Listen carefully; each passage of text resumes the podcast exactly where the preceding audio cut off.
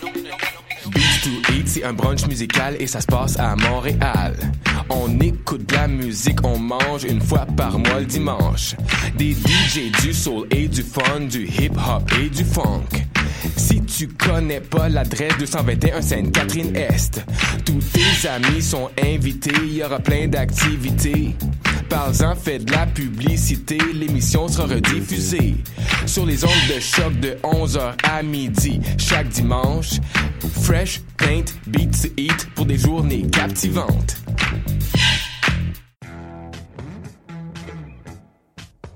Du 30 novembre au 18 janvier, soumets ton projet d'émission et tu pourrais devenir l'un des collaborateurs de choc.ca lors de la saison d'hiver 2016. Tous les sujets sont permis. Information, sport, environnement, politique, humour, musique. Cet hiver, joins-toi à une équipe diversifiée qui axe son travail sur la découverte du monde sous un œil différent et qui nage à contre-courant de la culture de masse. Pour toutes les informations, www.choc.ca s'impliquer.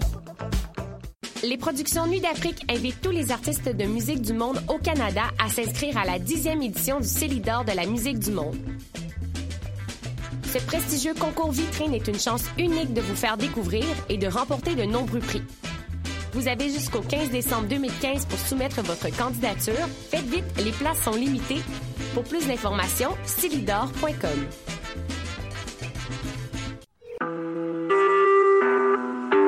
Vous écoutez Choc pour sortir des ondes.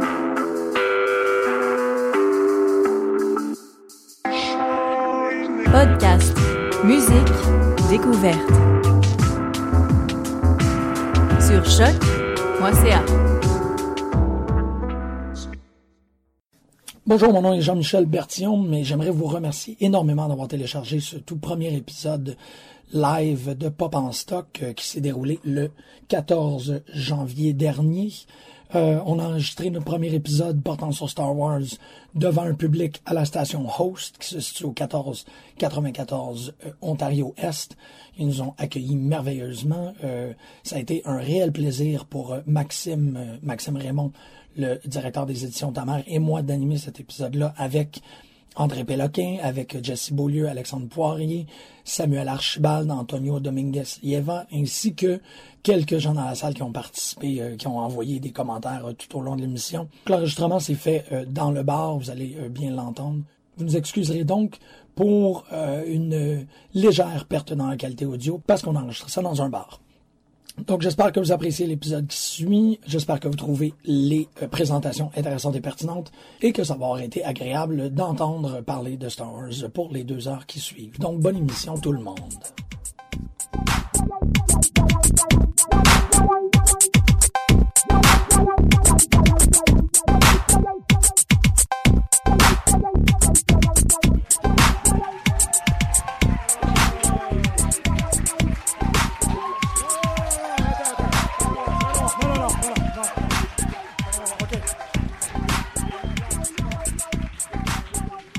L'ambiance. Félicitations, vous avez bien fait ça. Euh, bon, euh, Julien! Ça fait pas deux minutes que l'émission a commencé. Déjà, il y a des becs qui se donnent à la table. Ça va mal aller. Euh, bon, tantôt, Maxime a fait un. Julien, je laverai plus jamais cette main-là. C'est très particulier. En fait, Maxime a fait référence au fait qu'il n'y aurait pas de son, il n'y aurait pas de visuel, il y aurait aucune mention du mot Star Wars euh, durant l'émission. Euh, tout ça, ça provient d'une drôle d'histoire que certains d'entre vous connaissent. ça va euh, servir en guise d'intro par rapport à l'émission parce que je trouve ça quand même assez drôle. comme vous le savez, on a avisé, on a annoncé qu'on ferait une émission à peu près au début du mois de décembre. On avait tout réussi à placer avec, avec la station Host qui nous accueille aujourd'hui.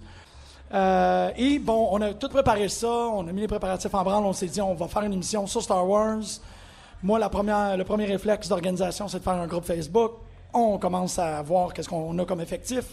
Et euh, le gars avec qui j'ai arrangé la salle m'appelle en plein milieu, je pense un vendredi après-midi ou quelque chose comme ça, puis il dit Je viens de recevoir un appel des avocats et euh, il semblerait qu'il y ait un cease and desist sur toute forme d'activité comportant le mot Star et Wars ensemble.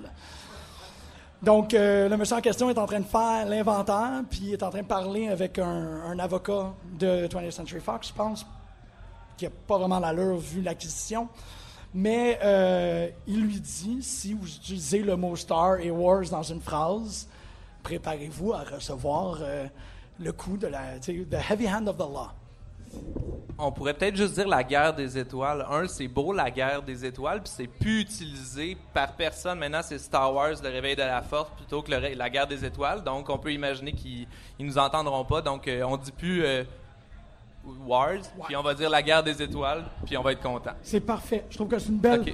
Mais euh, plus encore, moi, euh, euh, j'ai des amis qui ont doublé sur Le Réveil de la Force, qui était une coproduction France-Québec. Ils ont pris des acteurs des deux côtés pour faire une seule traduction parce que moins de traduction égale moins de possibilités de leak. Et ces acteurs-là, dont Catherine Brunet qui a fait Ray, ont doublé le film au complet avec seulement le visage de leur personnage et tout le reste est noir. Donc tout ce qu'ils voyaient, c'est leur propre euh, expression faciale. fallait qu'ils doublent dans un temps record parce que c'est c'est le métier qui appelle ça, sans voir ce que les autres personnages disaient et les scènes n'étaient pas dans l'ordre. Fait qu'ils savaient pas, pour être sûr qu'il n'y avait pas de possibilité d'avoir une copie du film qui sortait. Donc ces acteurs-là ont dû faire des. J'ai pas vu la traduction, je ne sais pas comment ça se tient. Euh, bon, ben, mais. Bon. Est-ce que tu dis ça de toute traduction? Ah, Ah. Ah, bon. Donc, euh, c'est ça. euh, L'Empire a été assez intense avant la sortie du film. euh. C'est ça qui était intéressant par rapport au phénomène, c'est que c'était l'Empire. C'était la manifestation concrète d'un empire contemporain. Non seulement est-ce que, OK, je- comprends, à la limite, on veut plus avoir de fiasco de, je sais pas si tu as vu les bonbons de Jar Jar qui sont ultra sexuels. Je comprends qu'on veut essayer de limiter qu'est-ce qu'on est capable de faire comme dommage avec les- le collatéral, mais là, on est littéralement en train de coopter un imaginaire. Là, on est en train de dire, il n'y a pas, légalement, s'il y a des gens qui se rejoignent dans un bar et qui parlent de l'imaginaire, on va venir intervenir. Puis ça, c'est là où j'ai comme constaté que l'Empire est présent. Est-ce que est-ce qu'on serait des rebelles en ce moment, Jim? Et- Je pense, je pense que je viens d'y voler sa joke. Non, je tu l'as mieux fait que moi, c'est que c'est super correct. Mais en même temps, euh, on- oui, effectivement, c'est ça. Ça fait de nous des rebelles pour le moment. Et euh, à la blague, on disait qu'on se connaissait peut-être tous ici. Mais en étant des rebelles, peut-être que ce soir, vous pourriez vous rencontrer entre vous autres. Essentiellement, on va faire une émission, mais les conversations entre nous autres sont aussi très, très importantes. Content que vous soyez là. Content qu'on puisse, dans toute égali- illégalité, parler de cet imaginaire-là. Mais si vous êtes ici, c'est parce que ça vous intéresse. Fait que sentez-vous libre de- de Puis c'est le fun qu'on se rencontre comme ça tous ensemble parce que quand on va être en cours euh, pour euh, les années à venir, ben au moins on va pouvoir comme la glace sera brisée et on pourra euh, continuer d'avoir du plaisir euh, en, att- en attendant les avocats de Disney. Parce qu'ils ont des costumes ou des tu sais comme c'est, c'est ça. Ah, là, tu viens de me... Oui. J'aimerais ça. Donc, euh, moi, j'avais une petite théorie au début, avant que le film sorte. C'est ma théorie qui s'applique à peu près à tout le corpus de J.J. Abrams. Puis, euh, je veux la vérifier avec vous aujourd'hui. Cette idée-là que J.J. Abrams fait des choses spectaculaires à la première vue, mais que ça ne survit pas au deuxième coup. C'est Star Trek, il y a des gens qui l'ont vu deux fois puis qui ont préféré Into Darkness la deuxième fois, puis c'est super correct que vous vivez de même. Ils Moi- vous respectent pas mais ils trouvent ça correct. Alias la deuxième fois quand tu sais qu'il n'y a rien dans ma lettre puis que les blocs ne rentrent pas vraiment un dans l'autre puis que son père canadien va mourir d'un instant à l'autre, c'est super plat. Mais euh, je, je voulais, en, en- en temps d'unification, moi je l'ai vu une fois. Combien de personnes l'ont vu une fois? Grossière majorité. On est rendu à deux fois. Qui l'a vu deux fois? Et puis... Nerds. Je- oh, trois? Oh, c'est ça. non, il n'y a personne qui est rendu à trois. Qu'est-ce qu'il y a? Est-ce, euh, est-ce que vous aviez des bonnes raisons de le voir deux fois ou c'est, ben, c'est une bonne raison si vous avez vraiment trippé? Est-ce que c'était pour le voir avec d'autres gens ou? C'est ça, il voulait voir en français.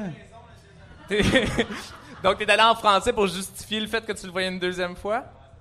Ah, c'était pour ton. Ah, ok. c'est cool ça, oui. Mais... Non, mais c'est ça, Star Wars. C'est, c'est- c'est de la geekness multigénérationnelle. Donc, d'y aller avec les parents, j'imagine que ça fait partie de l'expérience aussi. Ouais. En français. Puis là, il y a tout le tuer le père dedans en plus que. Moi, euh, Ce qui vient de servir en spoiler alert que j'aurais peut-être dû faire. Ah point oui. sept secondes. Tu viens de faire un 12 spoiler? par sec avant. Euh, Ouh. qui est une unité d'espace et non une unité de, son, de temps, ça fait que c'est un peu bizarre. Mais, euh, ouais, on va, on va spoiler. Puis je l'ai déjà fait. Fait que. Ouais, ok, ben c'est ça. Est-ce que c'est le meilleur La deuxième fois? Oui? Non? Non? Peut-être? Oui? Ouais. Bon. François en deuxième fois disqualifié. Il est bon 4. Quatre rendu fois. à quatre? OK, on a un 4 dans la salle. All right. Il y a comme pas de. Il y a personne entre toi et la masse. Tu sais, il y a comme. Moi, euh, avant qu'on euh, qu'on- passe aux invités et aux euh, panélistes, veux un câlin? je- je- quoi? Tu veux un câlin? Non, non, Jim, je sais que tu veux toujours donner des câlins, mais c'est pas le moment. Donc, moi, ma question, parce que je me la suis posée, donc là, je continue de parler pour ceux qui l'écoutent pendant que Jim, il me serre dans ses bras. J'ai mis mon hoodie de Kylo Ren aussi en même temps pour vraiment rendre ça émotif. Bon.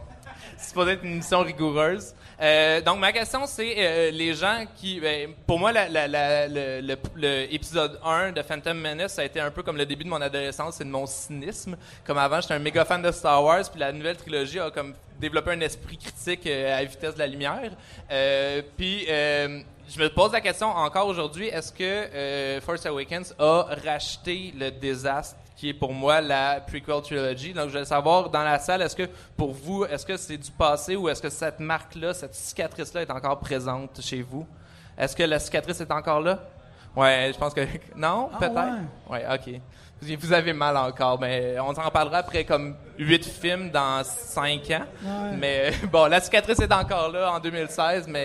euh, Mais j'ai comme un follow-up question par rapport à ça, parce que je trouve que, oui, il y a eu un cynisme, puis il y a eu un, un- peut-être de la mauvaise foi par rapport à ça.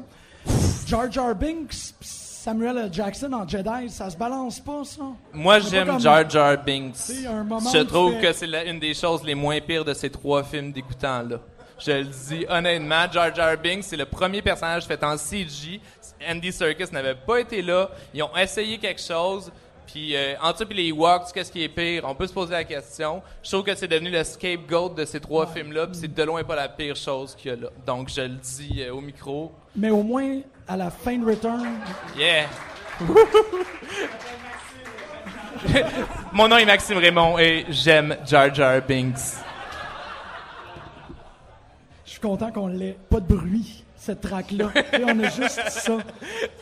Mais, euh, tu sais, les Hawks, ils meurent tout à la fin, ça fait qu'au moins, c'est correct. Il y en a un qui meurt, c'est vraiment triste. Non, toute la pli- gang. Ah non, ça c'est ça c'est ton esprit Star Trek qui va de la science parce qu'il y en a pas. Merci.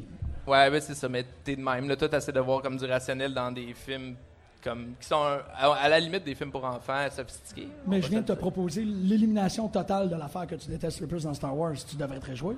Les Ewoks, non, j'aime- j'adore les Ewoks. Ok, je suis tout mélangé. Ils sont tellement cute. Non, mais c'est vrai, Chick. tu sais, pour vrai, t'as le droit d'avoir comme quatre amis que c'est des Ewoks. Là. Un, c'est vraiment cool, tu te promener avec. Tu peux leur faire des câlins. Comme... Sû- Sûrement, seuls les Ewoks font des meilleurs câlins que Jim, là.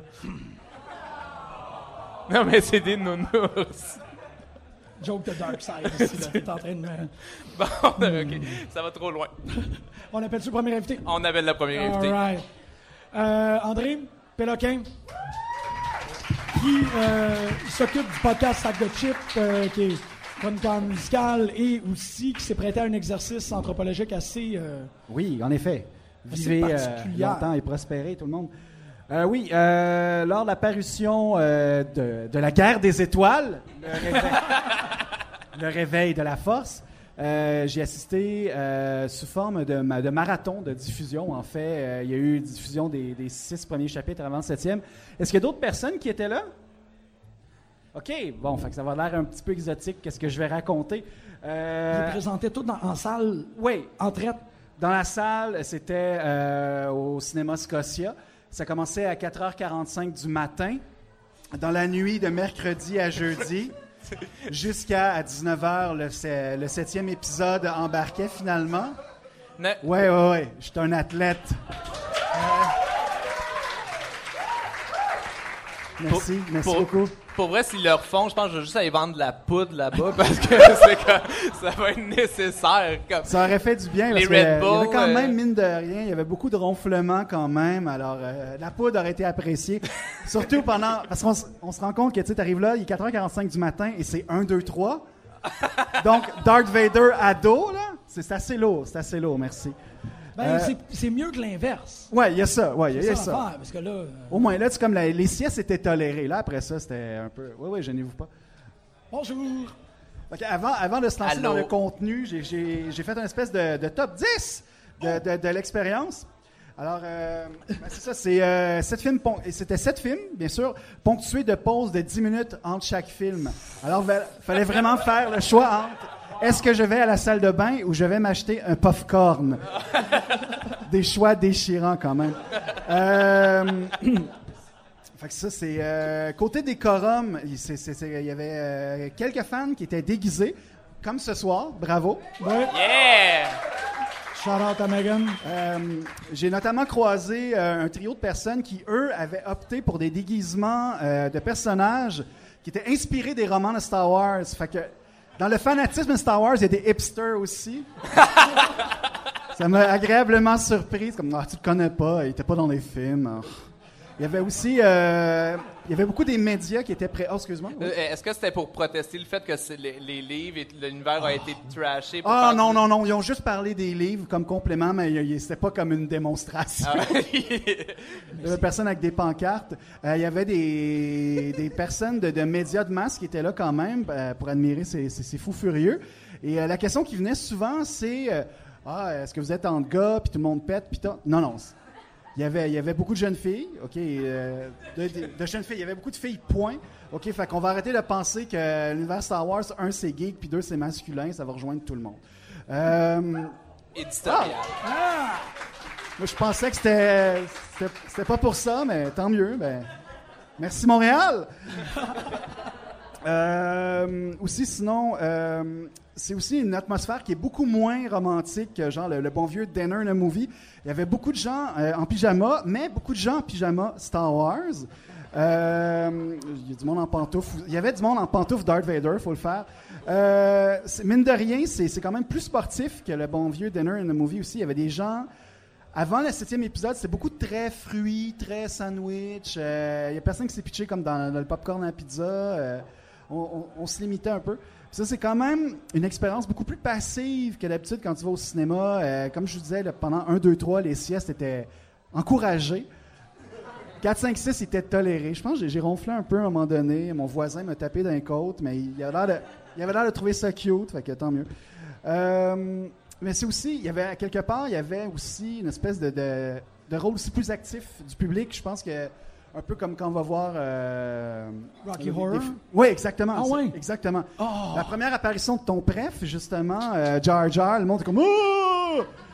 Ou, euh, spoiler alert, euh, est-ce qu'il y a des gens qui n'ont pas vu Star Wars Bon, 7, euh, non, On l'a dit, 7? Anne meurt, là, comme on a réglé le plus gros spoiler, c'est fait. Fait qu'après, vous pouvez dire tout ce que vous voulez. C'est ça. Ben, il y a une commotion quand Han meurt. Il y a aussi une commotion quand Anne apparaît, quand le, le faucon Millennium, comme ça, ah, ce, ce, ce, ce this garbage, on monte comme, ouh! Moi aussi, étrangement, dans ma, ma représentation, je pense que c'est le seul moment, quand tu le vois un peu dans le coin, Ouais, c'est ouais. la seule affaire que les gens ont fait comme. Je le reconnais! En ce moment, Jim lève les bras et il oublie qu'on est à la radio. on a des Ouais, didascalies public. en plus. C'est excellent. Fait que c'est c'est quand même une drôle d'expérience. Mais au final, c'était quand même souffrant parce que c'est quand même du gavage cinématographique. Et euh, je me suis demandé pourquoi. Pourquoi les gens euh, se soumettent à ça. Parce qu'il n'y a personne qui est assez fou pour s'initier à Star Wars en 14 heures.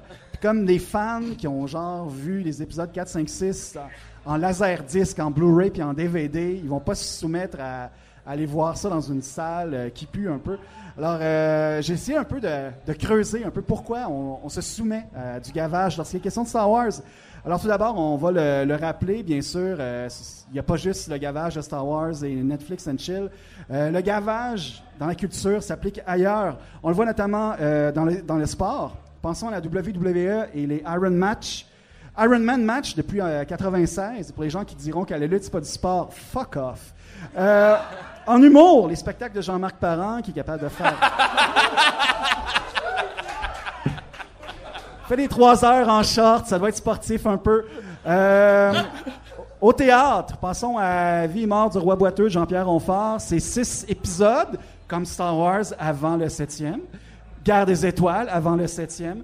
Euh, c'est en 13 à 14, à 14 heures en tout. Le cycle complet a déjà été joué une première fois en 81. Ça a été joué à quelques reprises aussi ensuite. Euh, plus récemment, au festival Transamérique, il y a Christian Lapointe qui a fait Tout Arto. Qui a lu tout ce que Artaud a fait. Ça a été fait euh, du 23 mai au 26 mai, 57 heures et 36 minutes en tout. En musique, en ce moment même, euh, As Slow as Possible, une pièce de John Cage euh, qui peut prendre de 20 à 70 minutes à jouer au piano parce que Cage, il n'a jamais voulu préciser la vitesse à laquelle on devait la jouer. Ce maudit Butcher. Une version jouée à l'orgue de l'église Saint-Burchadi de Halberstadt en Allemagne est jouée depuis 2001 et devrait être achevée en 2640. En, architecture, la Sagrada Familia, les travaux ont commencé à Barcelone en 1882. Ils devraient se terminer en 2026. Plus près de chez nous, l'îlot voyageur. Alors pourquoi le monde se soumet au gavage pour Star Wars? Et là, j'ai trouvé des pistes. C'est là que ça devient un petit peu moins comme Ah, je sais faire des jokes. Euh, selon le, sociologue Wayne Clark Roof, la spiritualité dans une société contemporaine est fluide, multiple et jusqu'à un certain point atteignable personnellement. Et ça, c'est des propos qu'une professeure de l'Université de Terre-Neuve, Jennifer E. Porter, euh, a noté dans un livre qui s'appelle Finding the Force of the Star Wars Franchise, qui se rapproche à la guerre des étoiles. Là, si je parle d'un autre livre, c'est correct. Doit- y a-t-il un représentant légal de Star Wars dans la On va censurer euh, au montage. au Ouais. D'accord, ok, super, merci beaucoup. Euh, euh, ben c'est ça, c'est elle, à, quelque part, la guerre des étoiles et peut être une expérience religieuse. Parce que, selon elle, on peut se rapprocher de la spiritualité en se liant à quelque chose de transcendant. Et euh, c'est ça, la transcendance, c'est multiple. Euh, quelque chose qui, qui va au-delà de nous, disons. Puis on, on s'entend qu'avec euh, le- le- l'industrie autour de la guerre des étoiles en ce moment, on va tous mourir et puis on va pas avoir vu toute la série. C'est, clair. Euh, c'est ça, puis la transcendance, ça peut être quelque chose qui, euh, est plus grand que nous. Euh, c'est quelque chose où est-ce qu'on peut y retrouver des valeurs, un sens intégré à soi qui aide au développement, donc à quelque part tout ce qui est la religion Jedi ou Sith, si vous êtes des méchants. À quelque part, c'est un phare dans la nuit d'une réalité contemporaine de plus en plus complexe et fragmentée, mettons. Euh, D'où la popularité grandissante, par exemple, de, la- de la religion Jedi. Euh, Est-ce qu'il y a des pratiquants ici? Ça aurait été vraiment le fun. Pas de Mais- Jedi, non? On les aurait invités à la table immédiatement. Ouais, J'ai c'est clair, plein de c'est questions. Ils boivent comme- pas, ils viennent pas les bars. Ça aurait été ils vraiment un mic drop. tentés. Pourquoi qu'ils boivent pas? C'est une joke, Jim. Ok. Je sais pas s'ils boivent ou pas les Jedi. Mais non, mais Obi-Wan va commander dans New Hope. Ils doivent boire du lait bleu, là, un truc genre. Ouais. OK. Puis, euh, c'est ça, c'est quand même la, religion Star Wars, c'est quand même une religion qui s'inspire de, la culture populaire. Puis, euh, bien que Star Wars, la guerre des étoiles, n'est pas réelle, c'est euh, bien que c'est pas notre histoire, ça raconte maintenant notre histoire. C'est, je veux dire, euh, la saga, il fait référence à notre histoire, bien malgré nous, d'où l'insistance de certains en ce moment de rapprocher la croisade de Luke au terrorisme de loup solitaire. Parce que ce qui se passe en 2016 a été prédit dans un film qui a été fait en 77. Euh, en tout cas, bref, qu'on soit pratiquant ou non, l'impact de Star Wars sur notre culture est indéniable. Et aussi le fait que Star Wars, et c'est peut-être le côté positif du capitalisme crasse euh, qui l'entoure, c'est une expérience qui multiplie les narrativités parce que autour de la guerre des étoiles, il y a les films, il y a les romans justement, il y a les figurines, il y a les jeux vidéo, il y a le cosplay. Euh, c'est ça, c'est d'un côté, oui, c'est pour faire des bidous, mais de l'autre, ça permet d'expé- d'expérimenter avec la narrativité. On va pas assister au film comme on va jouer aux jeux vidéo, comme on va jouer avec des figurines, comme on va se déguiser. Euh, fait que ça, c'est. euh, fait que là, on a plus Star Wars qu'à qu'à une série de, films, finalement. Ça va au-delà de, ça. Et c'est ce qui me permet de croire que le gavage, comme des événements ici qui se passent en ce moment, c'est. on assiste bien malgré nous à une trop rare messe. Euh, ça, il y a un côté peut-être un petit peu spirituel à ça, et c'est peut-être pour ça qu'il y a des gens qui se lèvent à 4h45 du matin pour aller puer avec d'autres. C'était mon expérience. Merci beaucoup.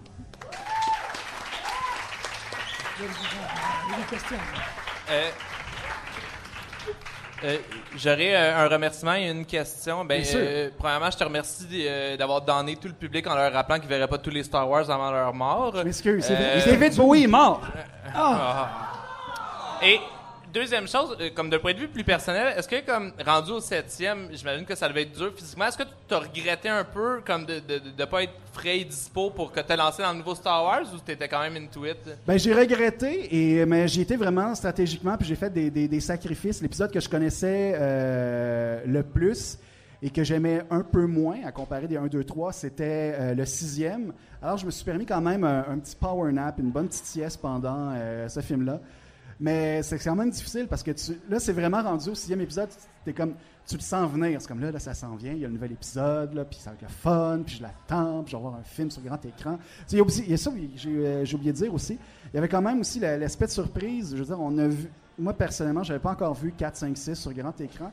Alors, euh, c'est venu quand même chercher le, le gamin en moi. Puis ça faisait longtemps que le gamin était enfoui. Je vais vous avouer que moi, euh, avant la première bande-annonce, je suis comme, Bah, un nouveau Star Wars, on, on est tellement over de ça. Mais vraiment, la shot du Faucon Millennium qui fait l'espèce de spin, là, je suis comme, oh! Mais- Sérieusement, j'avais un semi, là. Mais je- Fait que là, l'enfant en moi avait un semi. ce qui est troublant. Puis vraiment, c'est là que j'ai recommencé à avoir la foi. Mais je, pe- je pense que religieux. au-delà des, des- des défauts qu'on peut percevoir dans le film, parce que je pense qu'il y en a quand même, je pense Oui, que la plus oui. grande qualité puis le consensus, c'est ça, c'est d'avoir permis à tout le monde de, de- de- d'apprécier ce film-là avec des yeux d'enfant, de comme de sortir de notre vision, d'être vraiment comme je sais pas, emporté dans, un, dans une histoire qui est, somme toute, assez classique, puis euh, qu'on connaît, euh, qu'on a vu 100 fois, mais moi, ça m'a fait le même effet. me- je, je me suis revu gamin à comme voir l'Empire contre-attaque euh, pour la première fois, puis je pense que c'est ça qui était gagnant. là. Exactement. On peut reprocher le film d'être. euh, Il y a plusieurs personnes qui reprochent d'être une copie carbone de l'épisode 4, mais on s'entend que l'épisode 4 est sorti en 1977 et il y y a encore des gens qui l'ont pas vu. Alors, c'est peut-être compter, genre, sur le fait que les gens allaient se rembarquer dans le septième épisode avec l'expérience des six précédents. Je veux dire, juste d'un point de vue marketing, c'est c'est- pas bien vu. Là. Fait qu'il fallait quelque part. Je crois qu'il fallait sacrifier à quelque part euh, le fait qu'on n'aurait pas d'histoire super originale et sacrifier Han Solo. Euh, pour finalement donner un espèce de point d'accès pour une nouvelle trilogie pour aussi euh, de nouvelles générations, en espérant que les, les plus vieilles embarquent aussi là-dedans. Mais je pense que le gamin était très content. Là.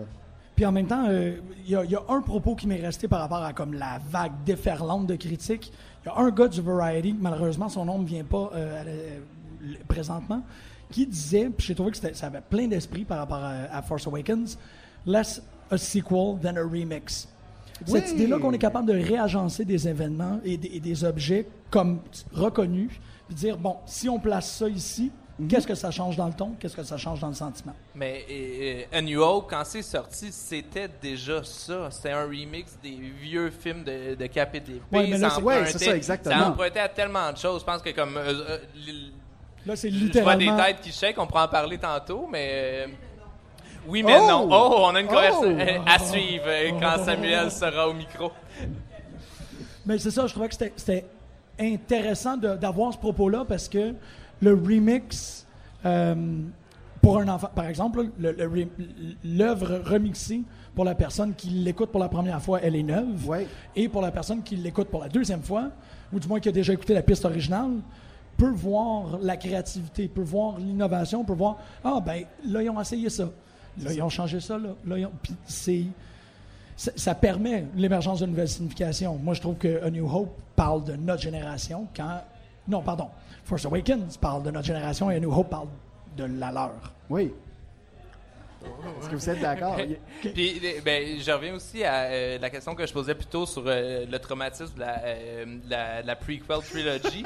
est-ce que est-ce qu'il fallait être bien straight pour comme dans le premier nouveau Star Wars pour remettre les pendules à l'heure puis après redevenir créatif, ce qu'on leur souhaite. Je pense qu'on va juger de la non créativité de ce film-là quand on va voir le prochain. Si le prochain fait la même chose, là, on va avoir un gros problème. Là, je pense que si celui-là il est très copié sur les, les plus vieux, mais s'il permet d'aller plus d'aller ailleurs, d'aller plus loin, là, je pense qu'on va, on, va ce, ce jugement-là va être moins grave peut-être. Oui, c'est ça, exactement. Mais là, selon les, les- commentaires et les rumeurs, on se dirige vers un nouvel épisode sombre. Alors, est-ce que je- j'espère qu'on va pas retourner sur euh, système d'Agoba et compagnie, là, ça serait un peu gênant, là, mais je crois qu'on va vraiment aller, euh, puis encore tuer des... Comment ça s'appelle, là, l'espèce de bébé qui trucide au début là, pour le... Hot Hot? Tan-tan. Tan Tan! je te- Ouais. Moi, j'ai je juste hâte de voir Je la- m'excuse, je m'excuse. J'ai juste hâte de voir la nouvelle magouille à Lando pour faire du cash. là. Yes! Ouais, c'est. ouais, effectivement. Euh, et bon, pendant qu'on est en train de parler personnages, aussi pendant qu'on est en train de parler de, des problématiques, ou du moins, plutôt pendant que, pendant que vous étiez en train de parler, c'est la réflexion que je me faisais, tu sais, il n'y a pas de problème avec le nouveau Star Wars si tu le regardes avec des yeux d'enfant. Ouais, en Peut-être effet. beaucoup de problèmes quand tu regardes avec des jeux d'adultes. Ouais, c'est ça. C'est là où Jesse Beaulieu va venir nous parler Ouais! Oh! Quelle What mise en lien fantastique. de avec le fameux? J'aimerais juste commencer en disant que j'ai vu les Ewoks au Ice Capades quand j'étais jeune. Wow! Wow! Mais C'est comment? une chose qui a existé. C'est comme- Puis je l'ai vu. Euh, oui, mais je m'en viens parler. euh, moi, je m'assois, je m'excuse. euh, je- Prends tes je aises. décontracte. Bienvenue.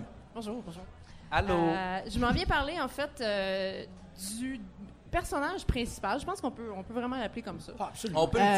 Euh, de la guerre des étoiles euh, de Force Awakens, qui est Ray, qu'on l'a en plus avec nous autres ce soir. C'est. Bravo! C'est vraiment cool. Euh, Ray, qui est euh, naturellement une fille, Yes! euh, une fille héroïne, Ah! euh, vraiment, de, de la guerre des étoiles. Et euh, je pense qu'il y a des gens que ça a dérangé, quelque part. Euh, le principal, la principale personne que ça a dérangé, c'est un dénommé Max Landis. Euh, Max Landis, c'est qui ce gars-là? Dépendamment, vous avez quel âge, c'est soit le fils de John Landis ou le gars qui a fait Chronicle.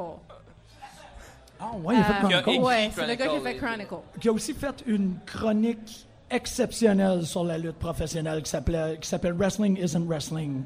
Oui, où il remet les pendules à l'heure sur le personnage de Triple H. Qui a fait un court-métrage sur euh, Superman aussi. Donc, euh, Ah ouais? Ouais. Ah oui, il a fait une run sur Superman. Donc, c'est un, auteur geek, bref. C'est un, un geek, là, oui, oui. Je, je pense fait qui, partie... qui se met euh, beaucoup en scène sur YouTube, qui est ouais. assez présent. Et qui est très présent sur Twitter, et c'est un peu là que la, la controverse est partie, parce que lui est allé voir Star Wars de Guerre des Étoiles. Et, euh, la première réflexion qui est sortie sur Twitter, c'était que euh, Ray était une Mary Sue. Pour ceux qui ne savent pas c'est quoi une Mary Sue, c'est un, euh, un nom qu'on a donné. En fait, Mary Sue, ça vient euh, d'une fanfiction de Star Trek qui s'appelait Trekkie Tale. Et le personnage de Mary Sue était un personnage, c'était un peu comme une parodie de toutes les fanfictions qui se faisaient puis qui se font encore. Euh, c'est un peu l'ultime représentation de l'auteur, une espèce de personnage fantasme. Donc, Mary Sue, dans euh, Trekkie c'est une fille qui sort de nulle part et qui euh, est super intelligente, qui sauve la vie de tout le monde. Tout le monde est en amour avec, est capable de piloter, est capable de se battre. Elle, Spock est en amour avec elle parce qu'elle est super intelligente. Comme, elle est parfaite pour aucune raison. Et c'est carrément le- l'espèce de fantasme de moi, je vais m'écrire dans Star Trek, puis je vais être cool, puis c'est la preuve que, tu c'est un peu comme la réalisation d'un fantasme. C'est un peu, dans un fanfiction, c'est pardonnable, mais dans un produit de médias de masse, c'est un peu du lazy screenwriting. C'est un peu un- une façon cheap d'écrire ton personnage. Oui, mais en même temps, combien qu'il y en a de Mary Sue? Ben, Vraiment, là. je suis allée vérifier. Moi, le personnage qui, qui me saute aux yeux comme, comme Mary Sue, c'est un peu, euh, ça vient de, de l'ultime fanfiction qui est euh, Twilight. Ouais. Euh, et puis, Bella dans Twilight, je sais pas s'il y a plein des fans de Twilight, sûrement pas.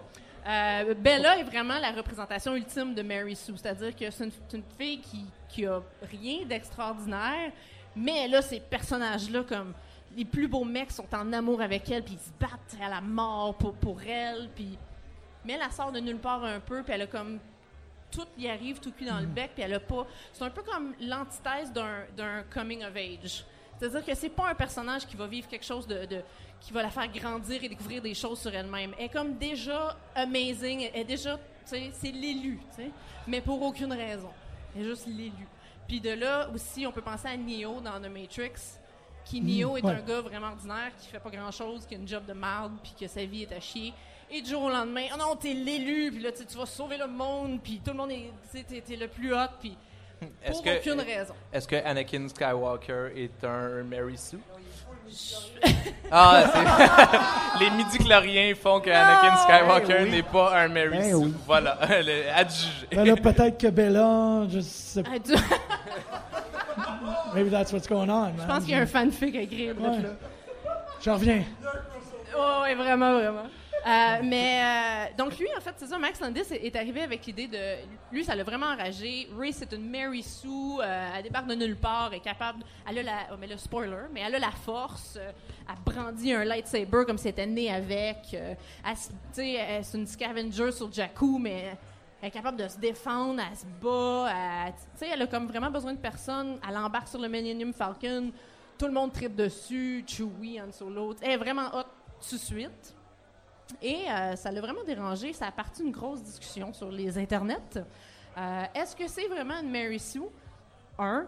Deuxièmement, si c'en est une, c'est grave?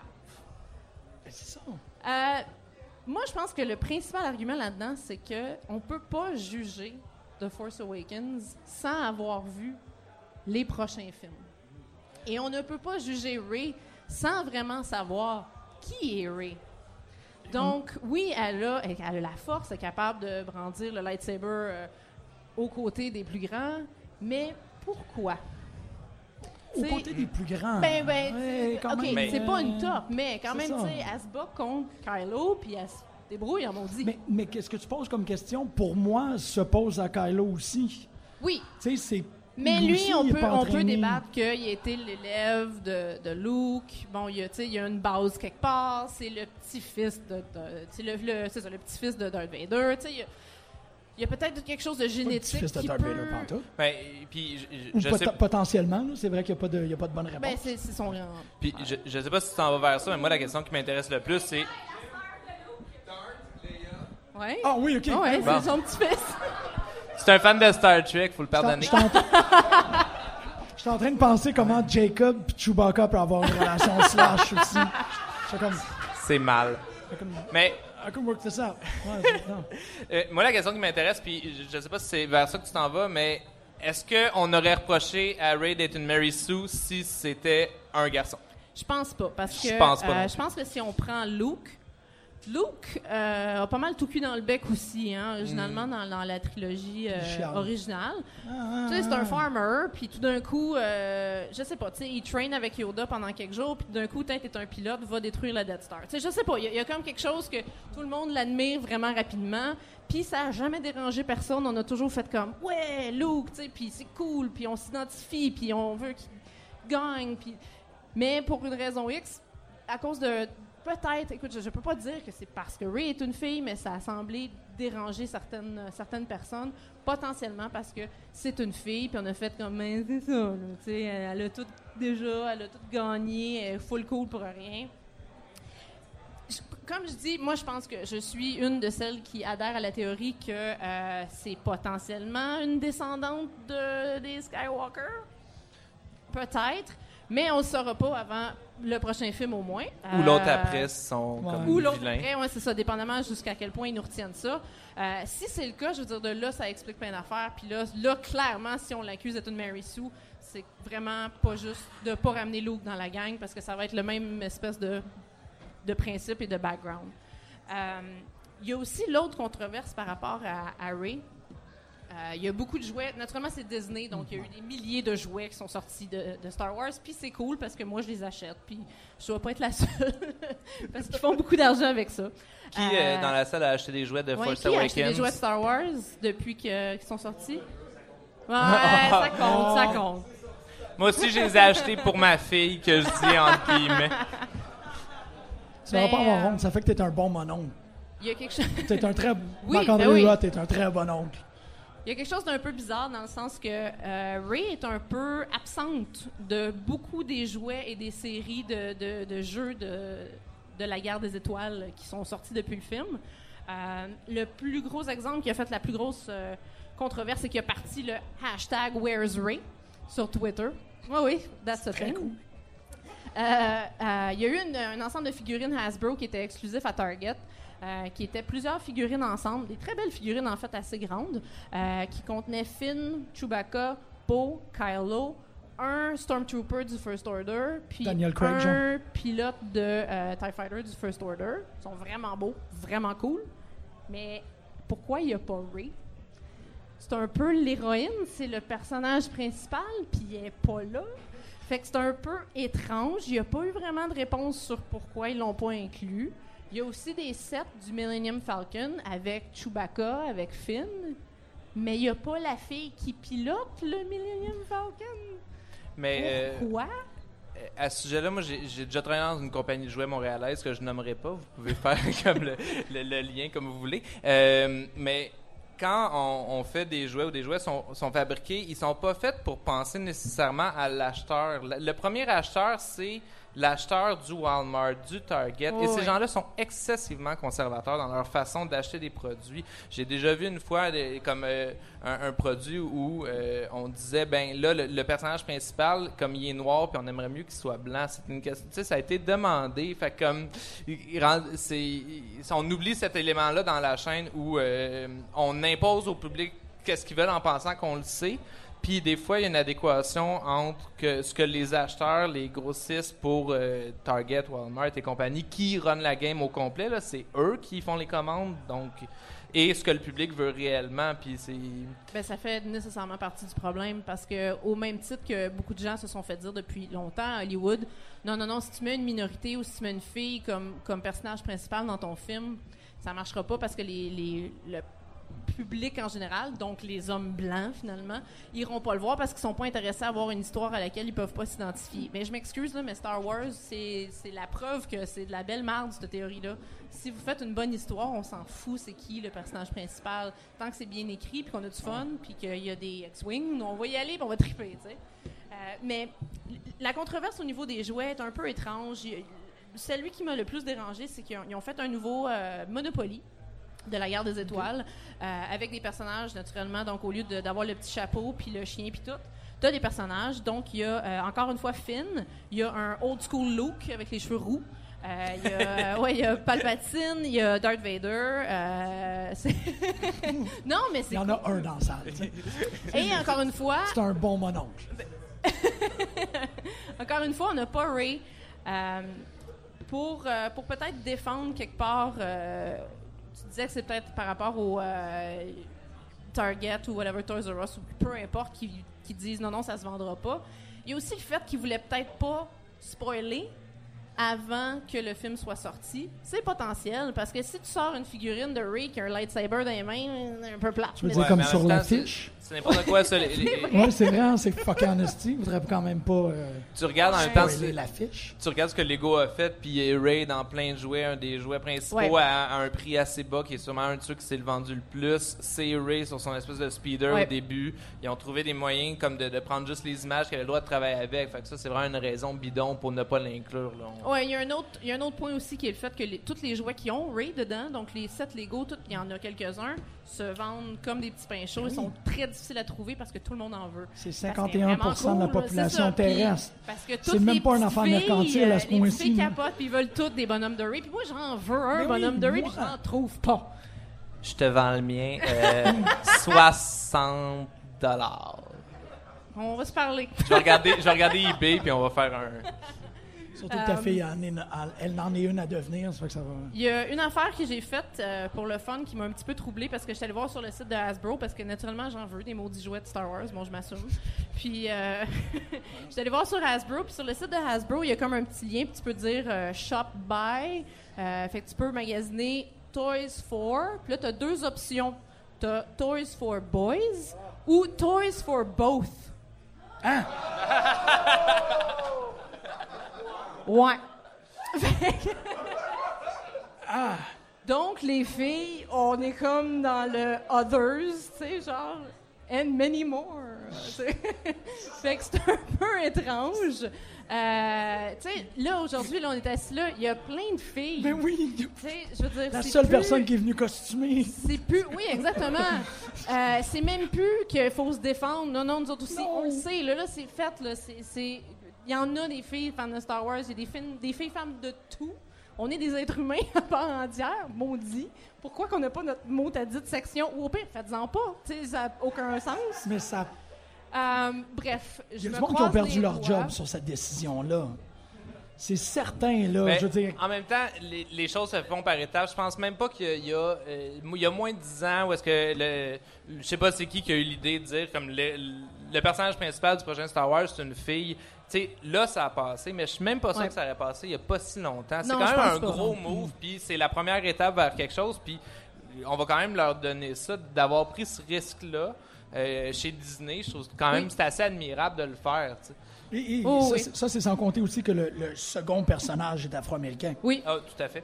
Des faut que tu arrives au troisième, puis le troisième, c'est un vilain, puis c'est un blanc. Ouais. Tu sais, c'est. Euh, la il y a pyramide aussi, euh, à Troisième, c'est un moindre niveau. Wookiee. C'est vraiment comme cool.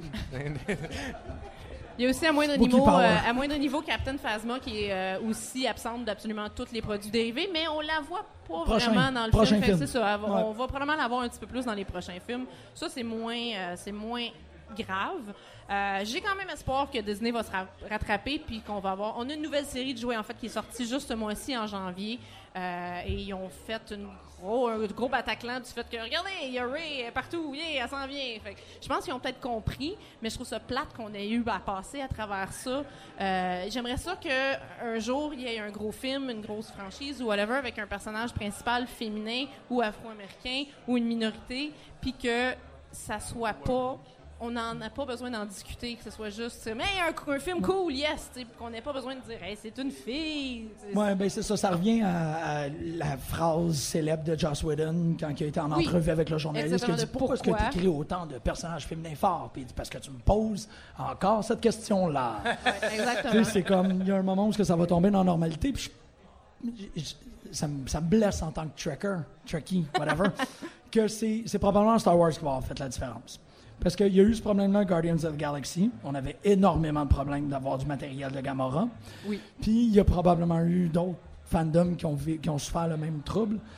Là, quand tu es le plus important box-office de l'histoire du cinéma, je pense que c'est t'as la force chose, derrière ouais, toi. Oh! Oh! Ah, well. Euh, fait que voilà. Je pense à mon deuxième drink qui passe. J'ai quand même, euh, j'ai quand même espoir. Puis d'ici là, si vous voyez des jeux, de, des jouets ou des jeux de race, s'il vous plaît, faites-moi signe parce que je les cours. Puis pour vrai, ils sont vraiment, vraiment difficiles à trouver.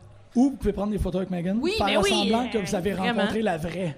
Vous êtes comme, ah, elle est à Montréal, puis elle est en costume. Oui, euh, donc euh, Megan, qui est déguisée en Ray, voulait d'ailleurs m'avertir comme euh, c'est ça, c'est euh, un shooter, une photo. Ah, Donc, euh, c'est- Frills? mais non, pas pour vrai. Okidou. bon, Euh, ben, regarde, parce que c'est très intéressant. C'est ça, on est dans le, le, le, le vif du sujet par rapport à tout ça, et surtout par rapport à Force Awakens. J'aimerais inviter Samuel Archibald pour venir parler euh, de, de. parler. En général, j'aimerais inviter Samuel Archibald à parler.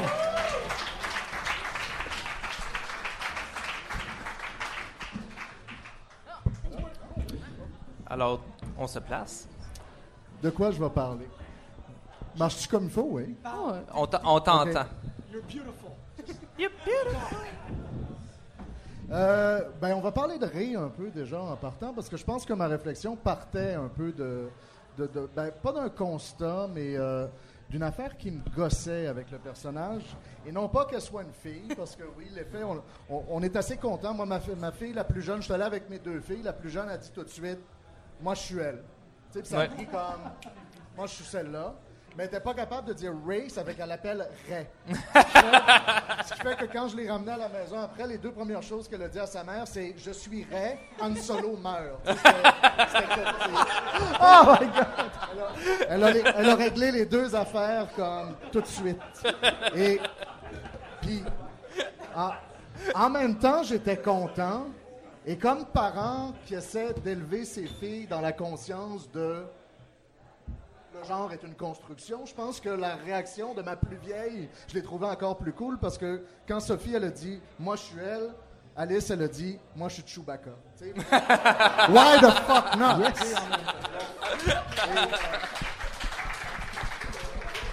Donc, laissons de côté le sexe de, de, de Ray. Pas qu'on ait joué avec, mais en fait, euh, on, a abordé la question. Euh, ce qui m'a fasciné, c'est le côté, c'est la vitesse hein, avec laquelle on disait, elle est force sensitive, on ne sait pas d'où ça vient. Et là, il y avait le côté quand même, tu regardes ta montre en, écoutant le film, en regardant le film, tu dis, il y a quelque chose qui se passe qui va assez vite avec elle. hein, donc déjà, il y a l'interrogatoire. Tout à coup, elle botte le cul psychiquement de, de- de Kylo Ren et le, le met devant le miroir de son propre côté emo, imitateur de grand-papa raté et il s'en va péter des affaires dans sa chambre. Donc, donc ça, je trouve que c'est quelque chose que j'aime quand même dans le film, le côté First Order comme version Daesh de, de l'Empire et Kylo Ren comme version Daesh de Darth Vader. Moi, c'est comme ça que je le vois. Non, mais c'est un gars qui s'est radicalisé dans son sous-sol, clairement. Donc, il y y a quand même une affaire. Donc, ce côté-là, il y a l'éveil, et quand même, 15 minutes après, elle y pète le cul au sa- le pète le cul. Elle y pète la gueule au, sabre laser. Ça, tu enlèves ça au montage, s'il te plaît. Et euh, au, au sabre laser, alors qu'elle n'a jamais été entraînée. Ce qui m'a fait poser la question, mais qu'est-ce qu'on sait de la force, finalement? Comment ça marche, la force? Comment ça marche être un, un- un Jedi? Quelle est l'utilité de la force aussi?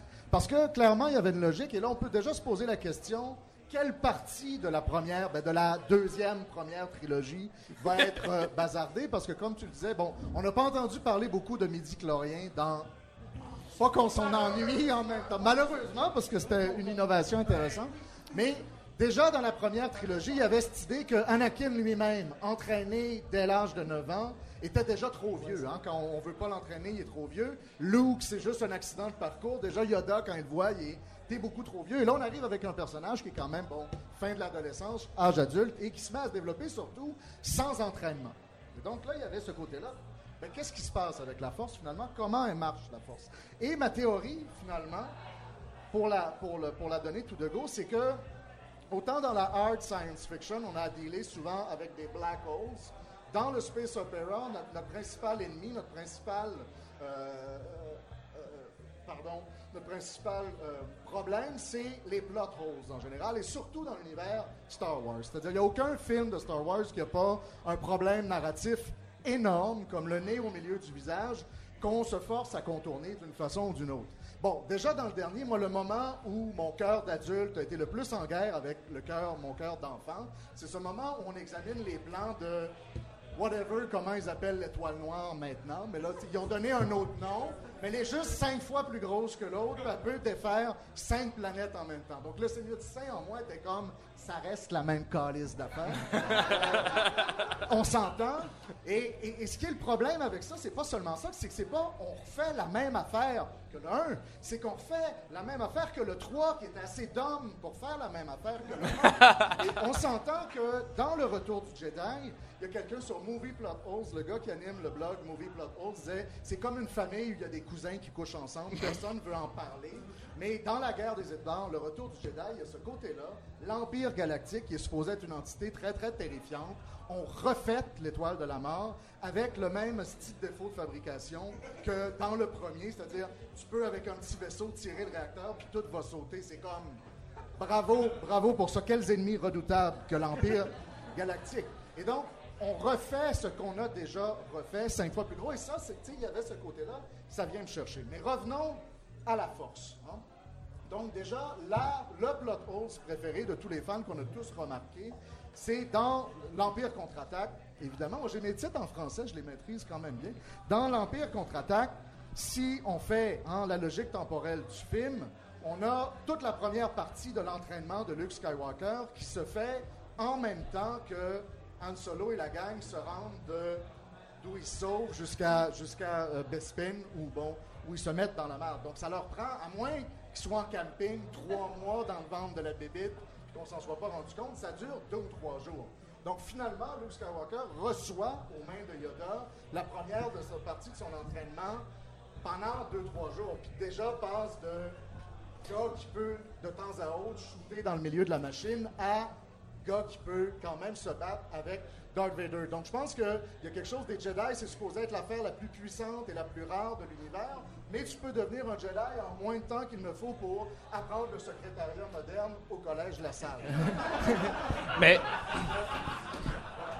moi, j'aime me dire que euh, euh, Cloud City doit avoir quand même beaucoup d'activités de villégiature. Tu sais, ça va être un, un lieu, il doit avoir des bains tourbillons, il doit avoir comme de l'équitation, je sais pas. moi, euh, moi, moi, ma, solution mentale, ça a toujours été ça. Il chill vraiment longtemps sur Cloud City. il- euh, comme... Oui, c'est vrai. Ah ouais, euh, non. Laisse-moi penser qu'ils chillent Mais vraiment peut-tu longtemps, qu'ils dire prennent des que- bains tourbillons puis qu'ils ont des relations sexuelles. S'il vous plaît, c'est ça qui se passe. Peut-être que Dagobah, c'est comme. euh, Ah oui, là, toi, toi, t'as une théorie. Non, comme, mais euh, peut-être que Christopher Dagobah, Nolan c'est de la comme dans. Dragon Ball, puis ils sont comme dans une autre.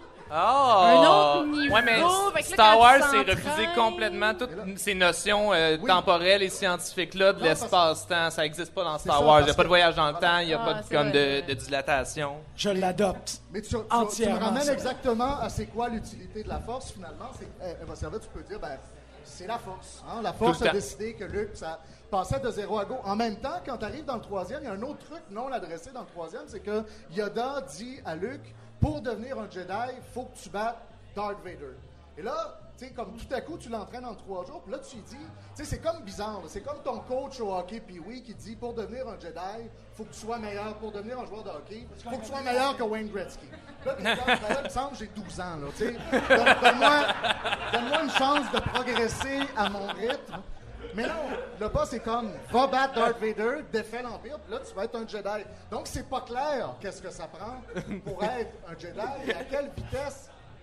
Il y a 900 ans, le pauvre. Laisse une chance. Juste, juste pour souligner le dernier po- point de friction narrative que, dont je discutais avec Jim l'autre jour. Et c'est drôle parce que j'ai tellement été moi-même hypnotisé par la force que je me suis pas rendu compte pour vrai avant la dernière fois. Ben moi, avec, avec les filles dans le salon, on a mis un matelas dans le salon, puis on s'est fait un marathon Star Wars sur trois jours quand même. C'est des enfants, mais un par soir, avant d'aller voir le, le set. Puis il y avait un truc, je pense que j'y avais déjà pensé, mais jamais à, à ce point-là. Comment hein, on avait caché à l'Empire et à Darth Vader en particulier ses enfants, bon, l'une en en faisant une princesse et l'autre en le donnant à son oncle, en lui laissant son nom sur la planète où Darth Vader est né. Donc, je disais que l'Empire galactique était des ennemis parfois un peu crétins. Parlons des Jedi maintenant. Donc, Obi-Wan Kenobi et Yoda comme vraiment une bonne décision. veux dire, Darth Vader avait juste à se pointer à un party de Noël pour dire c'est qui Ben, c'est Luke, on l'a, trouvé euh, quelque part. Donc, il, y a un peu tes yeux. Donc, hein, il y a- il y a tout ce côté-là, mais en même temps, on peut toujours se dire, là, on est dans ce même fonctionnement-là, on peut se dire, ben, peut-être qu'Obi-Wan était Kenobi était là, puis faisait un, un force shield. C'est la force.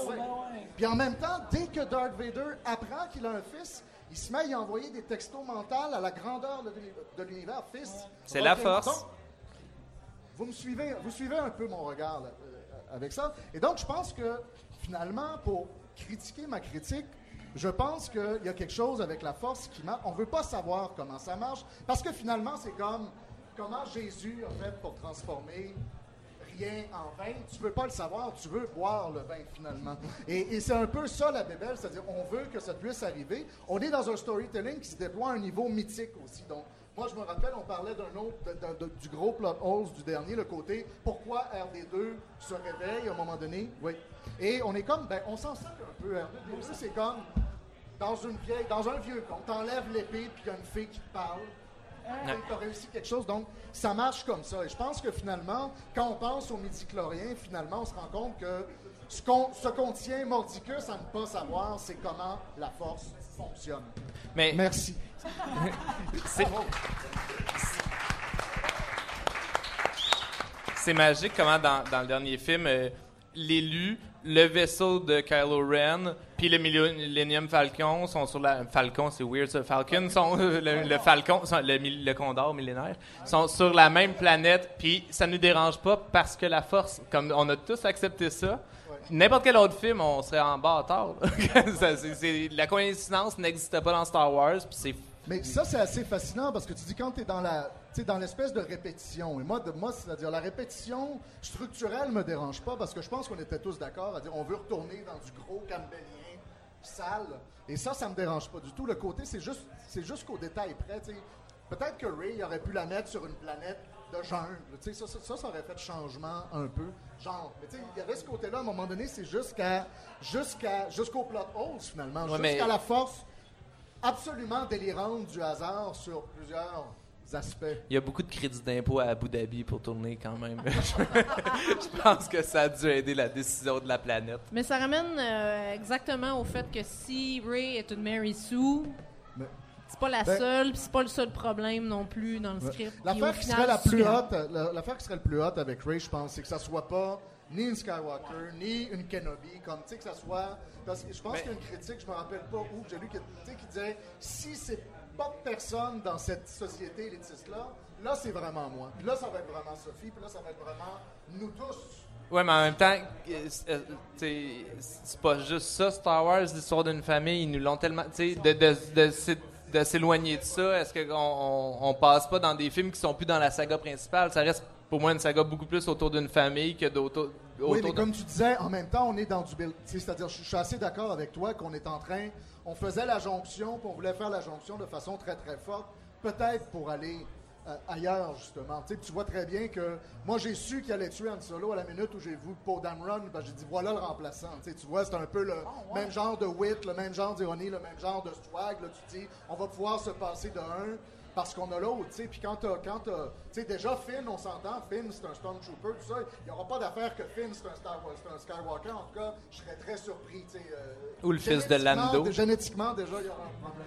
Donc là, il y a le côté, ben oui, on est capable, peut-être, dans cet univers-là, de vivre avec des personnages qui sont pas la ma tante ou la nièce, mais en même- quelqu'un qu'on connaît déjà. en même temps, euh, toute cette histoire-là été dans le dé de rédemption des erreurs de la famille ou d'un membre ou d'un autre. Fait que là, on part déjà du constat que finalement, ces personnages-là, tu sais, la plus grande victoire motivante de mon enfance, c'est le, re- le retour du Jedi. Et là, un, ils m'ont scrappé ça. Ah non, finalement, les personnages que t'aimes vraiment, ben, ils se sont fait fucking chier pendant 30 ans après. Ils ont eu un flow. Ce là il a buté tous les petits Jedi. Euh, Luke Skywalker, finalement, il- c'est un gros fail. Fait que là, les, les Skywalker, non, mais pour vrai, Luke a failé. Son, son, son neveu, c'est devenu le gros méchant. Fait que ça prend un Skywalker pour faire la rédemption. Mais On la peut vraie, pas s'en parce que sortir. Finalement, ce que le film permet de poser, puis ça, on est un peu près avec ça, c'est que tu peux te dire non seulement à quoi sert la force, mais est-ce que la force, c'est pas un peu de la merde?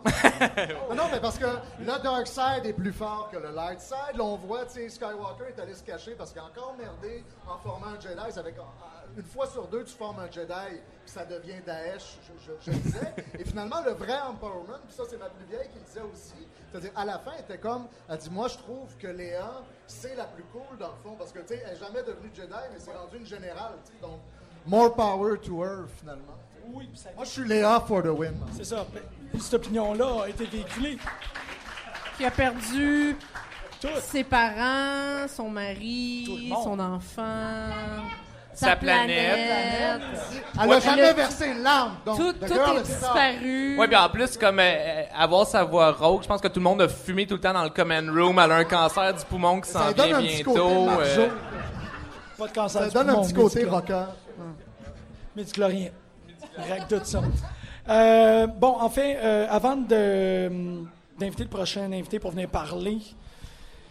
Bon, rapidement, OK. On est en train de faire notre premier Pop en Stock Live. C'est la première édition qu'on fait ça. Euh, merci énormément d'être.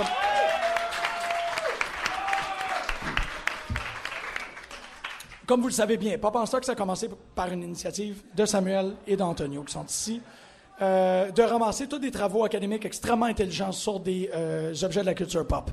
On commençait avec ça, euh, c'était une base exceptionnelle. Ensuite, on a décidé de créer le podcast pour être capable de créer un support pour ça.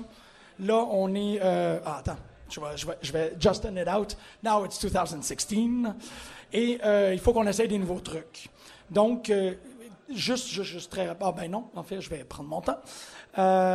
Qu'est-ce qui se passe par rapport à 2016? Parce que je vous ai tout ici en primeur, c'est qu'on va multiplier les initiatives par rapport à la critique culturelle. Fait que Pop en stock, je vous l'annonce, on va, euh, dans les semaines qui suivent, s'ouvrir un booktube pour faire de la critique littéraire d'objets culturels populaires. S'il y a des gens dans la salle ou s'il y a des gens qui écoutent à la maison qui sont curieux d'y participer, on vous invite parce que euh, de Catherine Voyer-Léger à Myriam Laguzan-Bernier, tout le monde le dit, il manque de critique au Québec, de la critique érudite, intelligente par rapport à des objets de la culture populaire. Et je le constate depuis la dernière année que c'est vous qui êtes là pour le faire. Vous êtes brillant, intelligent, charismatique, et je vous aime beaucoup. Fait qu'on va ouvrir le booktube pour être capable de donner la chance à des œuvres comme Des explosions de Mathieu Poulain, qui est publié aux éditions Ta mère par Maxime Justici, euh, d'avoir une visibilité, parce que si vous n'avez pas lu Des explosions, c'est le livre pop en stock par excellence. Euh, ça n'a pas de sens comment c'est un bon livre. Mathieu, ça me fait. euh, ça, ça me blesse que tu sois pas ici ce soir, mais ça me fait plaisir que tu m'entendes présentement. Euh, Il t'entend par la force, Jim, je pense. oui, c'est vrai que s'il y a, quelqu'un qui est force sensitive, c'est clairement Mathieu Poulain. En même temps aussi, ça c'est très personnel, c'est très intime. C'est mon truc assez rugueux par rapport au montréalocentrisme. L'émission qu'on est en train de faire présentement, c'est une expérimentation parce qu'on veut prendre Pop en stock live puis on veut le sortir de Montréal. Fait que la prochaine émission, euh, on l'a un peu annoncé euh, à la. Mais félicitations André, tu l'as fait avec euh, beaucoup de classe. La prochaine émission, on va la faire par rapport à David Bowie, par rapport à son leg en culture populaire, par rapport à son leg, par rapport à l'imaginaire contemporain. L'émission d'après, on va probablement parler des problématiques de fans. Une affaire qui a été euh, proposée par Maxime ici. Donc, pourquoi est-ce que quand il y a une femme forte, on dit que c'est une Mary Sue? Pourquoi? T'sais, pourquoi est-ce qu'on est rendu qu'à chaque fois qu'il y, a un- problème dans le fandom, on trouve. Puis là, je paraphrase Maxime qui est juste à côté, mais est-ce que tu vas essayer de le, faire? Ben, en fait, la question qu'on veut se poser, euh, Mary Sue et Ray en est un bon exemple. Pourquoi euh, est-ce qu'on maquille un sexisme ou un racisme avec des expressions plus geek Comme euh, c'est pas que Hermione, ça soit une blague qui la joue, c'est que c'est pas pas grave, mais c'est pas canon. Donc la canon, c'est pas c'est pas le fait que ça soit noir, c'est le fait que c'est pas canonique. Les Ghostbusters, même chose. C'est pas que ce soit des filles, c'est que c'est pas les Ghostbusters. C'est pas que ce soit une fille Ray, c'est que c'est une Mary Sue. Donc il y a tout le temps une couche de plus à ajouter pour pas tomber dans euh, dans des, des problématiques sexistes et racistes. Donc la question qu'on veut se poser, puis on va essayer de le faire, c'est est-ce que euh, la culture geek, dans- à quel point la culture geek est conservatrice, conserv- et euh, comment elle maquille ça? C'est ça qui va être l'intérêt de la chose. Ça va être euh, quelque chose quand même. Puis ça, ça serait quelque chose qu'on voudrait aller faire à Québec. Ouais, on va aller le faire à Québec. Ça, c'est malade. On va inviter Jeff Fillion. Ça, ouais. Puis il faut qu'il fasse du cosplay, par exemple. J'ai vraiment dit ça sans y penser parce qu'à Québec, il y a euh, les initiatives de Geek Anthropologist. Il y a aussi Nous sommes fans qui euh, questionnent énormément le rapport par rapport au fandom. Fait que cette idée-là de déraciner Pop en stock, malgré qu'on est très bien accueillis ici par votre présence, c'est vraiment. euh, je me sens comme Anne Hathaway, là. hein. Vous êtes vraiment cool. Fucking yeah. Fuck yeah. Euh, euh, de peut-être aller plus loin avec le colloque international Pop en stock qu'on va monter aussi pendant le mois de mai. On a reçu énormément de propositions de Chicoutimi. Fait qu'on va aller à Chicoutimi aussi euh, dans la mesure du possible. Et tout ça, on va tenter d'essayer de rendre ça possible avec euh, une plateforme, en fait, avec du sociofinancement qui commence avec la plateforme de Patreon. Ça, c'est le moment où Jim, il vous a dit des belles idées, puis après, il vous demande votre argent. Préparez-vous. Pas, pas, ouais, non, tu- ouais, je suis pas de même. Non, non c'est ça qui est bizarre, c'est que je vais être comme, on l'a fait, mais vous n'êtes pas obligé de participer. Euh, C'est c'est judéo-chrétien, mon enfant. Non, euh, donc on va en monter une plateforme euh, de socio-financement. D'ici le temps que le podcast soit disponible, ça va être en ligne, euh, où on vous explique essentiellement c'est quoi le projet pour 2016. Pourquoi est-ce qu'on veut se déplacer, qu'est-ce qu'on essaie de faire? Et comment est-ce qu'on est capable de démultiplier les euh, initiatives comme celle qu'on est en train de faire maintenant, parce que jusqu'à présent, il me semble que ça se passe bien. Est-ce que vous trouvez que ça se passe bien? Personne ne réagit. Ouais. Je suis pas sûr que ça se passe bien. Mais c'est des belles nouvelles, Jim. Oui, je sais, mais je suis toujours comme borderline Smith par rapport à ces trucs-là, là, le, le- le plugging, puis tout le shameless plugging, là, c'est... euh. Donc, euh, 2016, on a un booktube. Si vous voulez envoyer des propositions pour parler de livres que vous aimez beaucoup, faites-le, on va être là. Euh, ainsi que les émissions, je pense qu'on va peut-être essayer de se louer une vanne. On va monter à Québec, on va monter à Chicoutimi, on va parler de trucs, puis on va faire exactement ce qu'on est en train de faire maintenant, mais devant euh, une foule qui ne nous connaît pas. Et tout ça, on va essayer de financer ça avec le Patreon. Donc, pendant que je suis dans une espèce d'élan de produits dérivés de pop en stock, hein? Am I good or am I good? Eh, ah, ah, ah. En ce moment, Jim distribue de l'argent aux gens de manière imaginaire.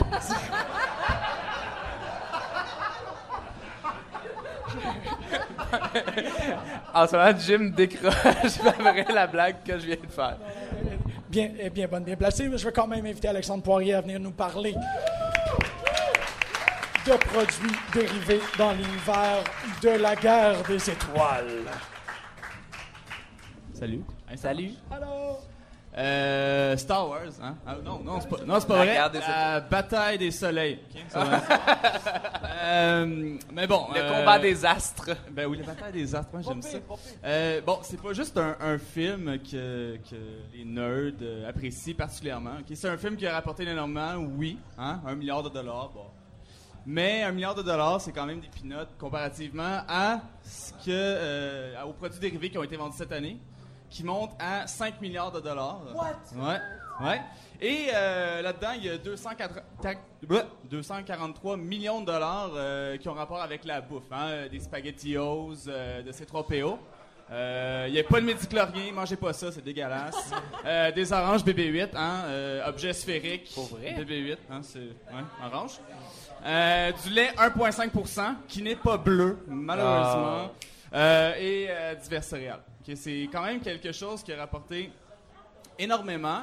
Euh, qui a eu beaucoup de critiques par contre, euh, qui a pas été. euh, moi personnellement, l'acquisition de Disney au niveau des produits dérivés, j'ai trouvé que ça c'est pas nécessairement une chose qui, a été bénéfique, surtout pour la Extended Universe. Je m'y connais aucunement dans Extended Universe, fait que si vous me parlez de la trilogie de, Bo- de Boba Fett, je m'en fous complètement, ok? Mais euh, au niveau, euh, notamment du jeu, euh, du jeu de société, du jeu de vidéo, ça a été, ça a été un coup dur pour Disney. Moi, je trouve qu'au niveau des jeux vidéo, c'est c'est de très piètre qualité, notamment avant que Disney rachète Lucasfilms et donc LucasArts, qui était la bannière de jeux vidéo de Lucasfilms. Euh, cette compagnie-là travaillait sur un prequel, en fait un origin story de Boba Fett, un jeu à la troisième personne dans lequel on était dans, à Cove Centre, euh, qui s'appelait Star Wars 1313 et qui a été annulé, tout bonnement, comme ça. je pense que le projet était complété à 95%, quelque chose comme ça. Ce qui est plutôt triste, compte tenu que euh, le jeu d'envergure qui est sorti récemment, euh, c'est Star Wars Battlefront, un jeu qui a très peu de contenu pour 60$ et une season pass de 60$ si tu veux plus de stock. hein. Je vais faire l'avocat Ouais. du diable parce Ouais, que bon, je serai là pour ça. Euh, bon, c'est EA qui a euh, obtenu la licence quand ils ont fermé LucasArts. Au lieu d'avoir sa propre compagnie, on va vendre les droits à une autre compagnie qui va se taper le développement, ce qui est comme d'un point de vue business, on peut comprendre. Mais ils ont fait un jeu à date qui est celui-là Battlefront. Mais Ben, faudrait quand même, on pourrait passer une demi-heure à parler de tous les navets que LucasArts Oui. a sortis autour de l'univers de Star- Comme, est-ce qu'on se rappelle tout de euh, Masters of Terai Cassie, qui était le jeu de Fighter, euh, quand, à l'époque de Virtual Fighter, de, où est-ce qu'ils nous ont fait croire, il y avait une histoire où est-ce qu'il y avait un espèce de nouveau Obi-Wan qui était en fait un ninja qui montrait à tous les personnages, parce qu'il y en avait un bon puis un mauvais, c'était pas clair. Puis là, soudainement, tous ces gens-là se mettent à se faire du karaté puis à se battre dans des arènes, puis ils ont essayé de nous faire gober ça, tu sais, comme... non canonique, non canonique, ça n'a rien à voir. Ben, tu vois, là, ça, c'est un des avantages d'avoir flushé toutes les vieilles affaires dans le canon. Ben, ça, c'est parti. euh, On n'a plus de Super Star Wars. euh, non, on a Excellent Super Puis Star Wars. pour faire a- l'avocat du Ouais. diable pour Battlefront, ils sortent quand même beaucoup de maps gratuites et ils vont en avoir de plus en plus. Je pense qu'ils ont compris le fait que le monde en fait euh, se passe. C'est beaucoup d'argent, Ouais. mais il n'y a pas grand-chose. Paraît qu'ils vont sortir une campagne. euh, Ouais, une nouvelle campagne player. gratuite d'ailleurs. on verra. Ouais. Moi, tant qu'il n'y a On pas de. Jar Jar que je peux jouer Mais- avec, euh, j'achète pas le jeu. C'est ça. Mais euh, non, mais tout ça pour dire, oui, c'est vrai, on pourrait continuer à parler euh, longuement des navets. Euh, je m'efforce de pas le faire, mais n'empêche qu'au niveau du jeu vidéo, bon, on a Battlefront, mais d'un autre côté, on a des applications mobiles euh, gratuites, mais qui finissent par être payantes. Donc, hey, t'aimerais ça avoir Obi-Wan Kenobi plus longtemps dans ton équipe? Paye 5 tu sais, des trucs du genre. Bon, ce qui est plutôt triste, mais on va quand même se souvenir tous ensemble de l'âge d'or, des jeux de Star Wars dans mon humble avis, dont euh, Knights of the Old Republic, hein? Oui, les excellents Knights of the Old Classique. Republic, euh, qui, euh, en fait, qui a été radié aussi à cause, euh, bon, Disney, puis l'Extended Universe. Mais on remarque quand même que, même dans les films de Star Wars, on, on a repris quelques éléments de l'Extended Universe, dont le masque de Darth Raven, si je me souviens bien, ou en tout cas le méchant du deuxième, qui ressemble beaucoup au masque de Kylo Ren. Qui est quand Mais même très très bien. En même temps, on, on va se le dire, les nerds, Ouais, là, comme c'est pas parce que c'est plus canonique que vous avez plus le droit de jouer, là. Le jeu- les jeux, ils Non, existent quand même, là. On peut, comme, les livres, ils sortent encore, les, les mauvais livres, ils sortiront plus parce qu'il y en a une trollée de mauvais. Ceux qui sont bons, ils vont être là quand même. Ils ont, ils ont fait de la bannière légende, même pour le faire, pour Ouais. bien l'identifier. Legends. Puis bon, si ça t'affecte à ce point-là, lis-les pas, mais comme les bons livres sont encore bons, les mauvais sont encore mauvais, puis ces histoires, il y a pas de... Je pense qu'on est capable de faire le, le, le leap intellectuel Oui. pour Ben euh, oui. comme apprécier ces œuvres-là quand même, là.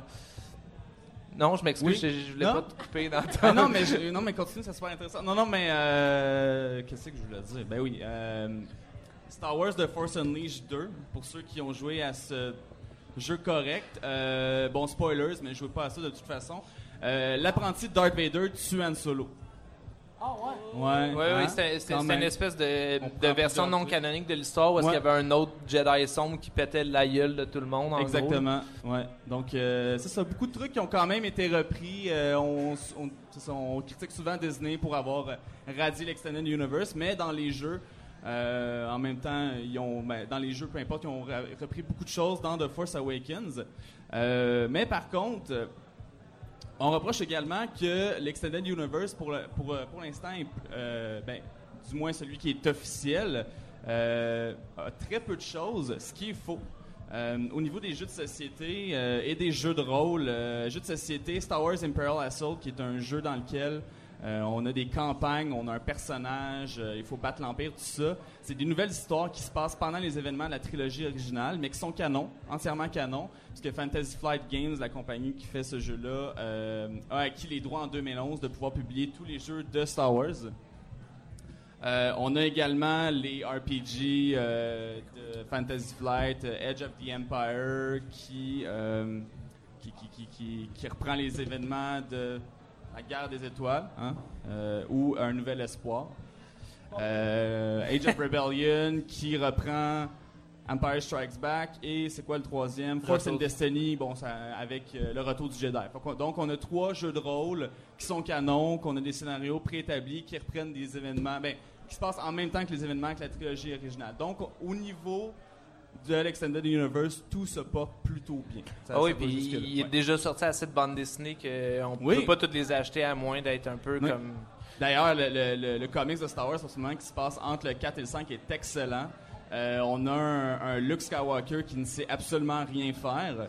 Donc, euh, ça se passe peut-être pas juste en 2-3 jours, là, son apprentissage. Là, ça se passe euh, ben, à date une douzaine de mois, mais là, ça va être un peu plus. Euh, Un Luke Skywalker qui ne sait rien faire. Et aussi, pendant qu'on est en train de parler des comics, il faut que je le mentionne, le Princesse Leia de Cecil Castellucci.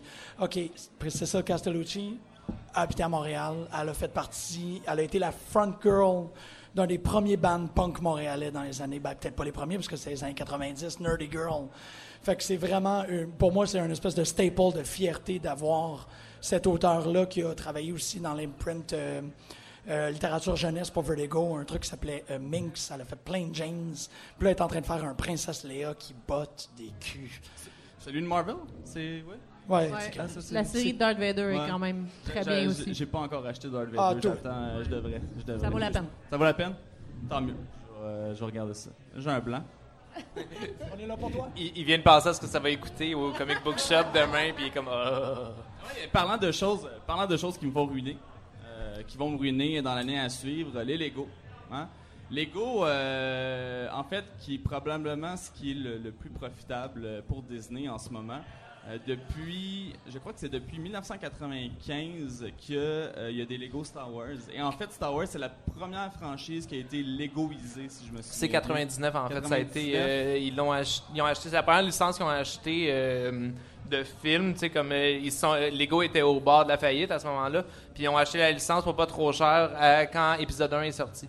Et puis c'est à partir de, de là euh, J'aurais dû m'en souvenir. Buy j'étais à- low, Hein? buy low, sell high. Mais j'aurais dû, j'aurais dû m'en souvenir, j'étais abonné au magazine Lego à cette époque. Je le suis encore d'ailleurs. Mais, euh. Euh, mais non, en fait, qui est une série euh, très profitable. Depuis ce temps-là, on a des franchises euh, Harry Potter, euh,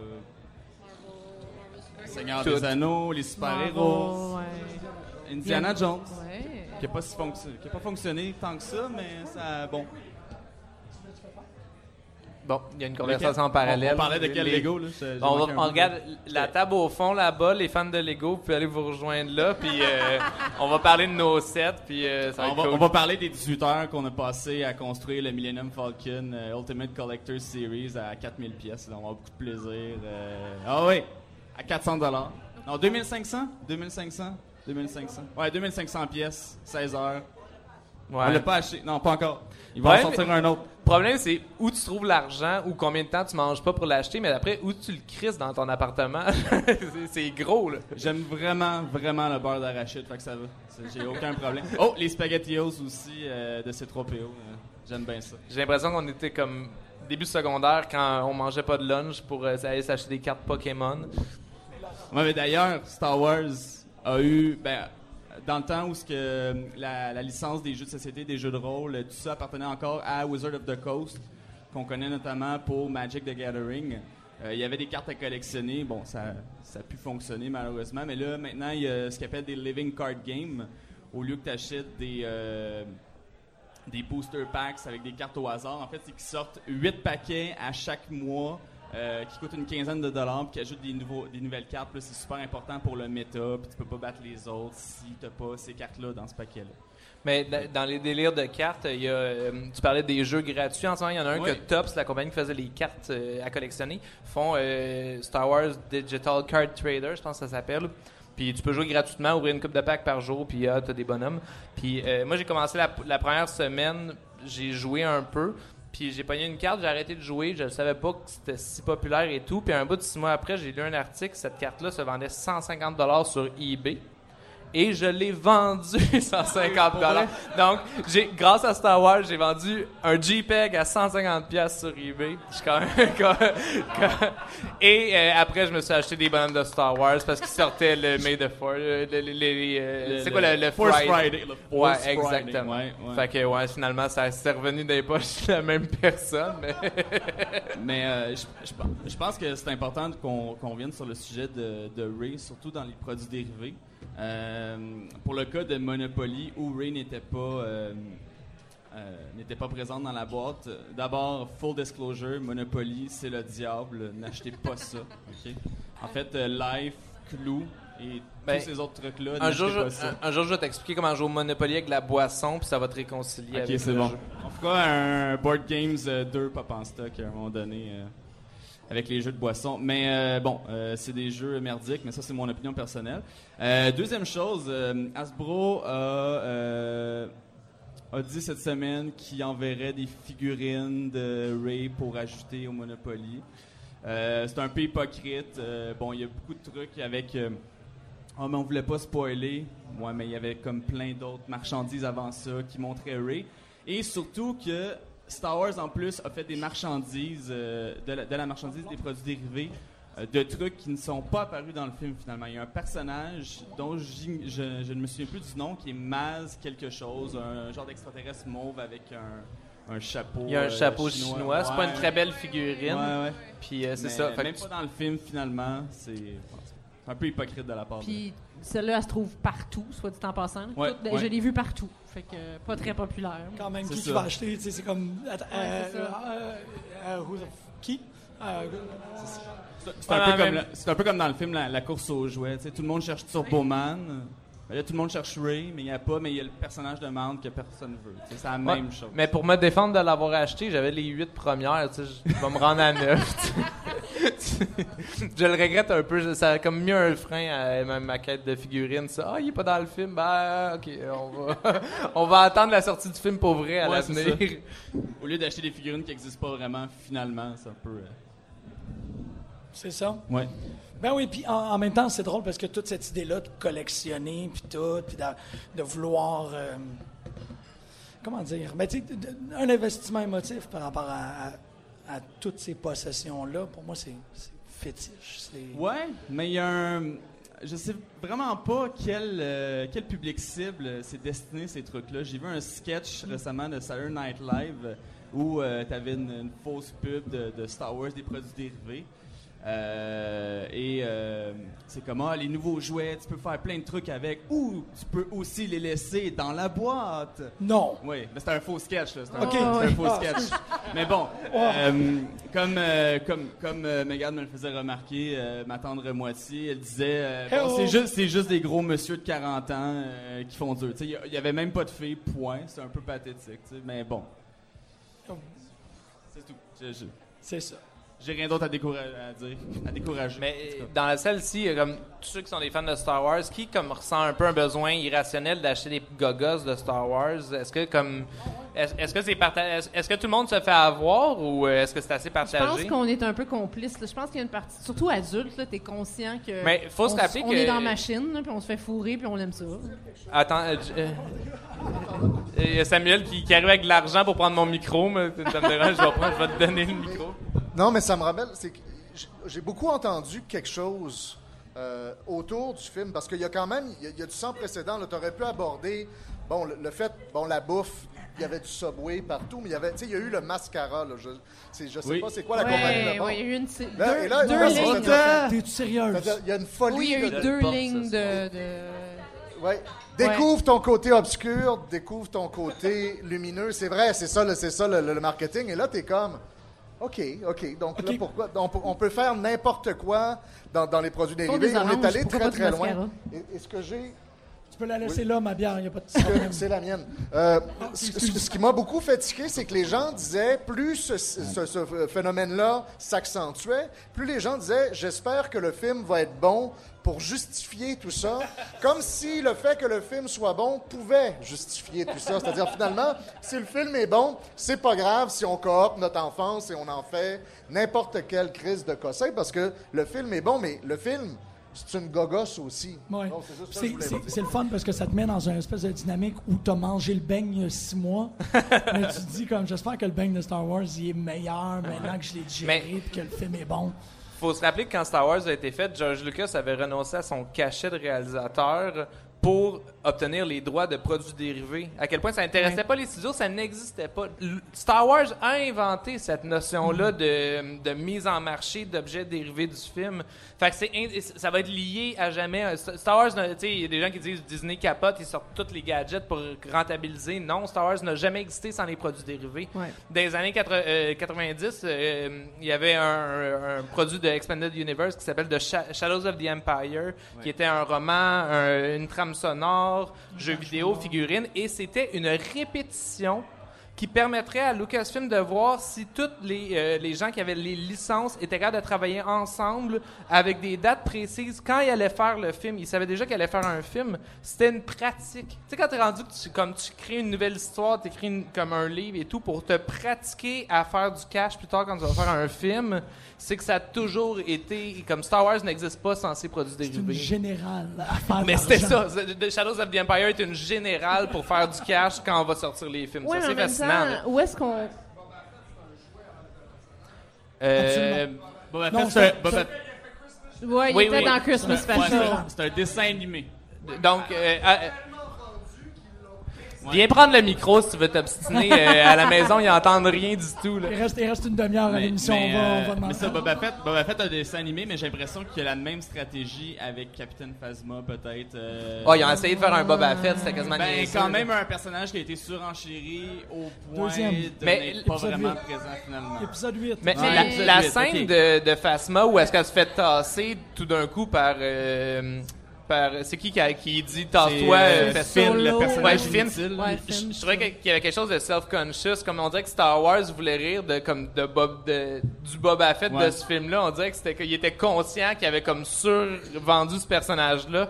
Puis là, il la faisait pareil pour rien du tout. Puis à la limite, le gag va être encore meilleur, ça fait rien d'autre dans les prochains films. Là. Ça, ça, Non, ça, ça non, serait vraiment non, excellent. Mais tu sais, on dit que ah, les lignes de maquillage, c'est ridicule, mais où est-ce qu'on met la ligne? tu sais? C'est c'est où que ça devient ridicule?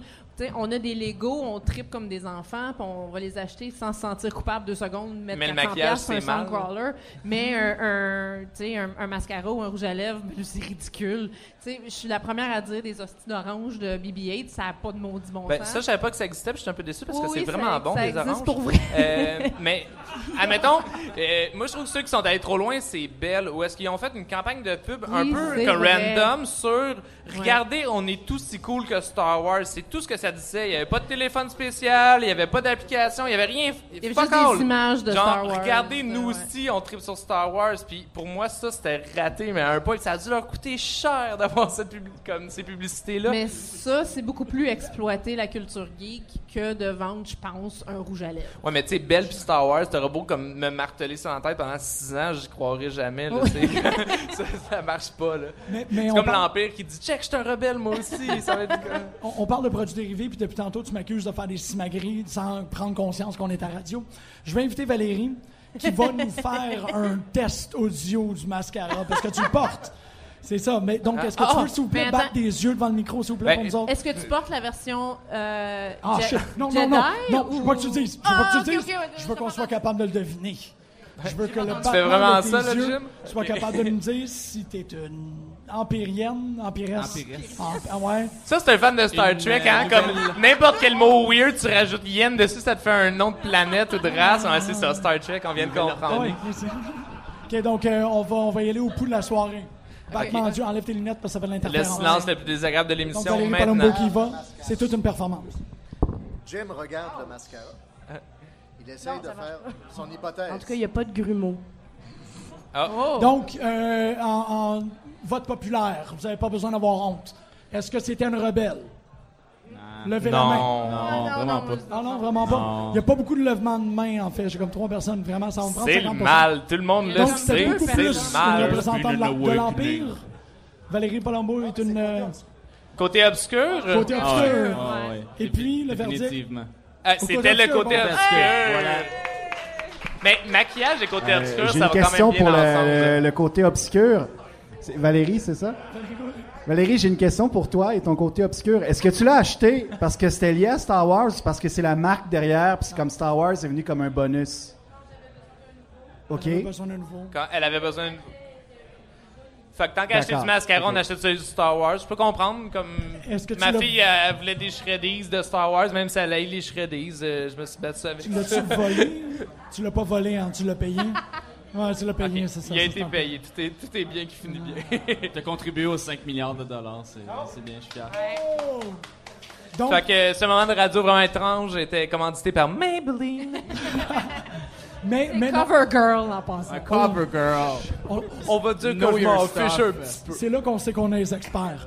Euh, en même temps, c'est pas étrange parce que je voulais prouver un point par rapport à la fétichisation. Je voulais prouver un point par rapport à la sexualisation. Et je voulais utiliser ça comme segue pour inviter notre expert fétiche, notre homme sexuel par excellence. Oh! Here's the man, Antonio Dominguez Leva.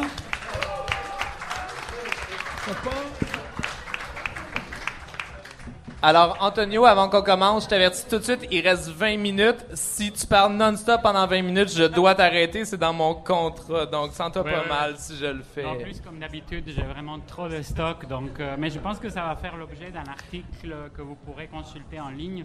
Et ça va aussi. euh, y, bon, il y a un aspect qui, que vous pourrez retrouver. Euh, il y a, en, parlant aussi des ramifications de Pop en stock, il y a désormais dans la revue Spirale, donc dirigée par euh, notre ami Silvano, ici présent, euh, il y a désormais donc la section After Pop. Et donc vous êtes aussi invité à, envoyer des, textes.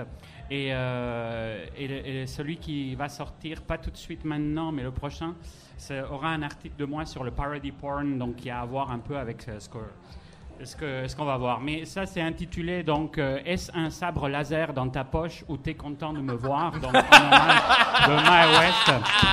Donc, la célèbre, la célèbre réplique. Bon, c'est vraiment la question de l'érotique de Star Wars, donc euh, du golden bikini au parody porn.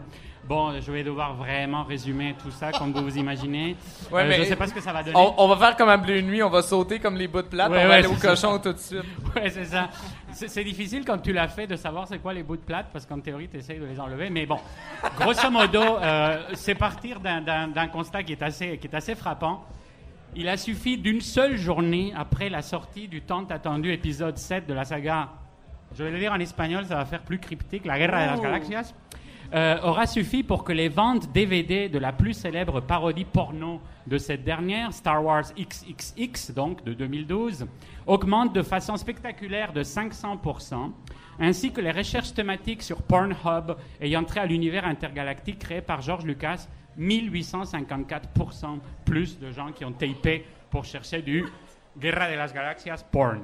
Euh, le producteur Axel Brown, donc, qui, a- qui est celui qui a réalisé euh, donc, Star Wars XXX, a par ailleurs annoncé la suite. Je pense que si je dis un titre de porno, ça entre c'est pas dans la catégorie. C'est Voilà, c'est pas de la pornographie, c'est de la parodie. C'est comme ça qu'il C'est la parody porn, effectivement. C'est un autre monde. Bon, il a par ailleurs annoncé donc la suite de sa réécriture désinvolte de la trilogie originale avec Empire Strikes Back XXX. Tandis que le jour de Noël gratifia, peut-être certains d'entre vous l'ont su ou l'ont- ont, profité de cela, les utilisateurs de men.com avec le premier opus d'une quadrilogie spécifiquement gay, révisitant à son tour la mythologie euh, warsienne. Donc, c'est évidemment euh, ce qui est assez frappant. Donc, c'est comment se peut-il que euh, une saga qui est essentiellement chaste, je, pense qu'on peut le dire, euh, c'est ça qui est très drôle, c'est qu'elle a autant euh, développé un réel fétichisme geek et même au-delà, puisqu'il y a aussi des gens qui, s'intéressent euh, dans le secteur de la porno, tout simplement. Alors c'est assez intéressant parce que ça nous fait, enfin, ça pose plein de questions. Une des questions, c'est pourquoi Star Wars est-il chaste? Parce que en réalité, c'est tout à fait inattendu. Euh, en 77, on est en pleine époque encore du nouveau Hollywood. On n'est pas du tout dans l'époque euh, etc., de la révolution conservatrice.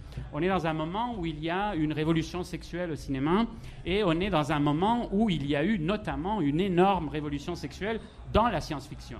Et précisément, c'est tous les auteurs de science-fiction, Ballard, euh, euh, enfin tout, le monde, qui euh, en a eu marre de la répression, le refoulement sexuel qui avait caractérisé la science-fiction depuis la naissance.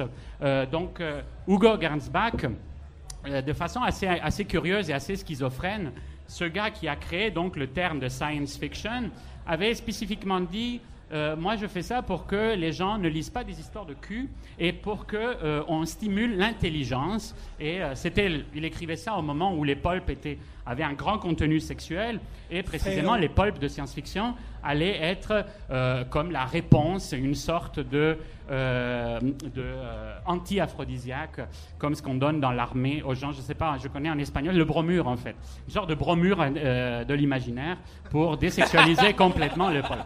Alors, mais très curieusement, Gernsback est aussi celui qui a édité une, une ma- un magazine absolument fucked up qui était Sexology, qui était le premier magazine entièrement consacré à la sexologie et euh, aux États-Unis et qui était totalement bizarre. Il y a une réédition qui a été faite. Je vous invite d'aller le voir parce que vous apprendrez des choses extrêmement étonnantes, même dans notre époque très cynique et très, euh, euh, habitué à toutes sortes de choses sur Internet. Sexologie reste un truc extrêmement rare. Donc c'est très curieux. Donc euh, Gernsback avait, cette double schizophrénie que l'on retrouve dans les pulps eux-mêmes, puisque autant les textes de science-fiction étaient très chastes parce qu'il y avait une vraie volonté éditrice d'enlever tout contenu sexuel. Beaucoup de gens qui ont écrit à cette époque-là le racontent. On ne pouvait pas utiliser des termes explicites, on ne pouvait absolument pas faire allusion à des rencontres intergalactiques de type rapproché. Et euh, donc, euh, tout ça était censuré dans les textes, mais dans les images, c'était une profusion de euh, psychopathologie sexuelle, comme on disait à l'époque.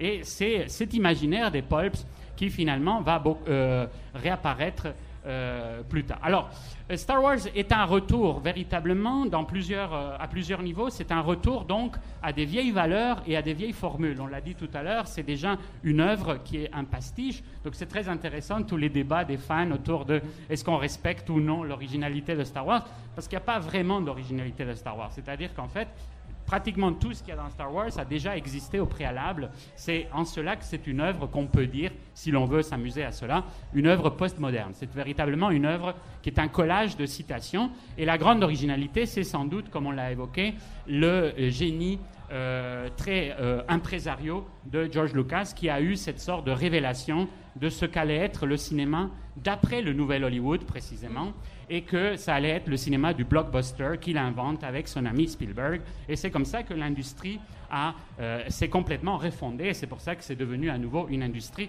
qui génère énormément de cash. Donc c'est peut-être la seule originalité réelle de, Star Wars.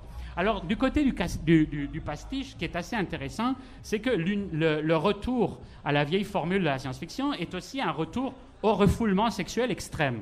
Euh, à commencer par les tuniques sénatoriales de Leia dans les premiers, euh, dans les premiers épisodes, et puis le fait qu'on retrouve ce que Viviane Sobchak, dans un texte très drôle que je vous invite à lire sur la science-fiction des années 50, appelle The Virginity of Astronauts, la virginité des astronautes. Et elle dit, finalement, la science-fiction, c'est le genre le plus anti-érotique qui soit, mais à force de refoulement, c'est aussi le genre qui réinvente la sexualité, puisque la sexualité déborde de partout, comme toujours quand on parle de puritanisme et de refoulement. Ça revient sous des formes essentiellement monstrueuses. Jabba the Hutt, évidemment. Alors, évidemment, c'est la question. Donc, alors que ce qui est très curieux, c'est qu'à force de refoulement, la sexualité réapparaît, mais elle réapparaît sous une forme monstrueuse, donc dans le troisième volet, qui est à la fois ironiquement, et c'est pour ça que c'est très schizophrène, c'est à la fois celui qui infantilise le plus l'univers de Star Wars, avec les célèbres Ewoks dont on a déjà parlé, qui eux sont donc la version totalement euh, infantile et bénigne du monstre Jabba, euh, comme les deux polarités du monstre. Donc le monstre lubrique euh, qui est celui tentaculaire, donc c'est presque du tentacle porn. Si on revoit les scènes, c'est très clair avec, le, avec le, la langue et avec les, les, les, les tentacules de, de, Jabba. Il n'y a pas eu exemple plus mainstream de tentacle porn que Retour exact. du Jedi. Non, non, tout à fait. On, est tous d'accord là-dessus. Non, non, c'est clair. Découvert dans notre tendre enfance. Oui, oui, non, tout à fait. Et donc, et, et oui, oui. L'esclavage sexuel de Leia euh, par, rapport à, par rapport à Jabba était, venait de la schizophrénie des pulps. Parce que précisément, ce sont le genre d'images qu'on retrouvait dans les, dans les pulps. Ce sont donc ces princesses de l'espace avec des golden bikini, parce que le golden bikini n'est pas une création, encore une fois, c'est une citation, c'est un pastiche. Et bon, il y a des citations drôles que vous lirez dans l'article.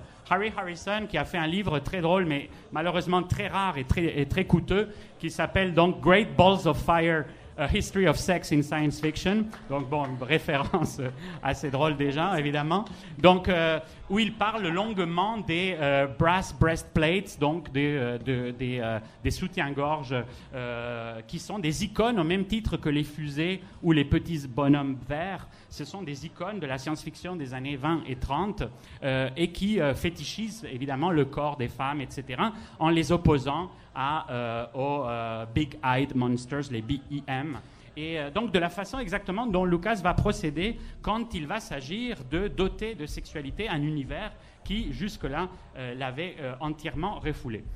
Oui, tu m'as dit. mais, c'est ça. tu, tu, parlais qu'il n'y en avait pas avant, mais Leia, j'ai l'impression que l'effet marche parce que c'est sur trois films. C'est arrivé dans le premier film, au début, ça n'aurait pas le même. Mais tu sais, on connaissait Leia et on la voit. On a vu une femme forte dans une position mm. comme c'est un personnage complètement un, role model qui était plus une mère qu'une personne sexuée pour un enfant. C'est une, figure femme. Oui, oui, il y a un effet de, il y a un effet de dévoilement dans tous les sens. Là, sans ferme de mauvais Et de perversion aussi du personnage.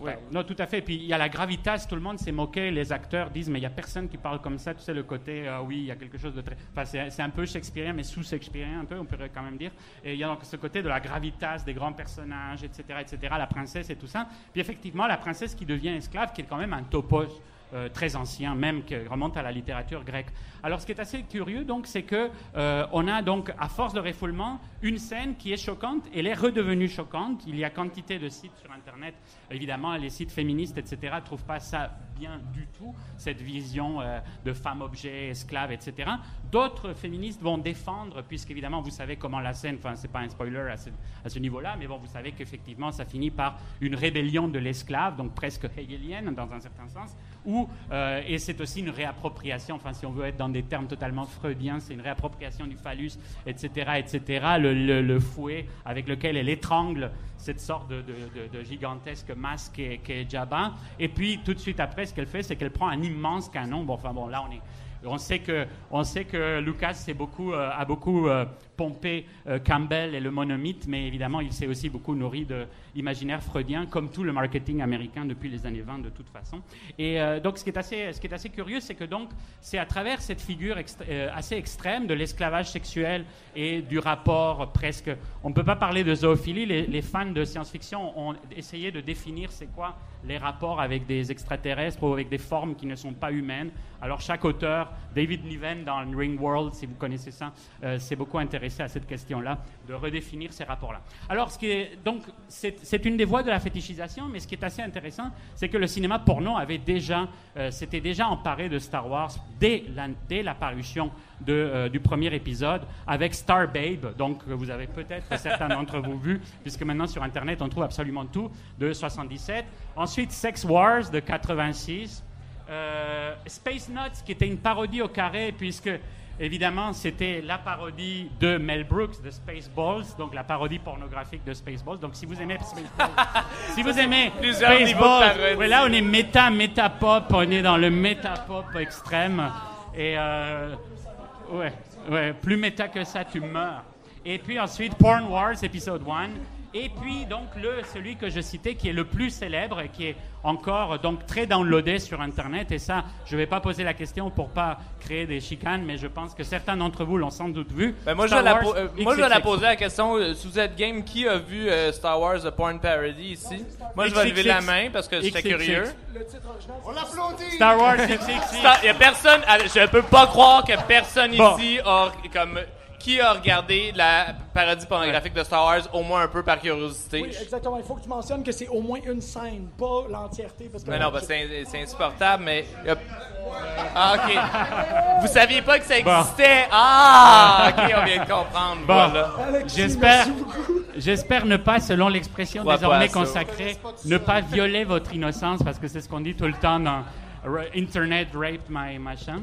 Bon, donc, euh, bon, si vous allez voir ça, ce que vous allez constater, Axel Brown, c'est vraiment l'idole, c'est le George Lucas de, du- de la parody porn parce que c'est celui qui lui a donné les lettres de noblesse. Et s'il lui a donné les lettres de noblesse, c'est parce que jusque-là, les tentatives de faire des parodies pornographiques avaient systématiquement échoué parce que finalement, elles étaient dans une exploitation très simple, très cheap, euh, de juste certaines icônes. Donc on déguisait quelqu'un en Chihuahua et puis ça faisait des scènes de baise assez minables et où les spectateurs ne pouvaient pas vraiment avoir de plaisir sexuel et en même temps les geeks ne pouvaient pas non plus en tirer un petit fun factor. Alors que Axel Brown a parfaitement compris, c'est un cinéphile, c'est un geek, c'est un pornophile aussi et c'est donc quelqu'un qui a compris qu'il y avait une possibilité réelle de prendre les univers au sérieux, les univers de référence, et de faire de la transfiction euh, pornographique. Et c'est ce qui a énormément marché, puisque désormais le parody porn est tout à fait consacré à l'intérieur de l'industrie pornographique,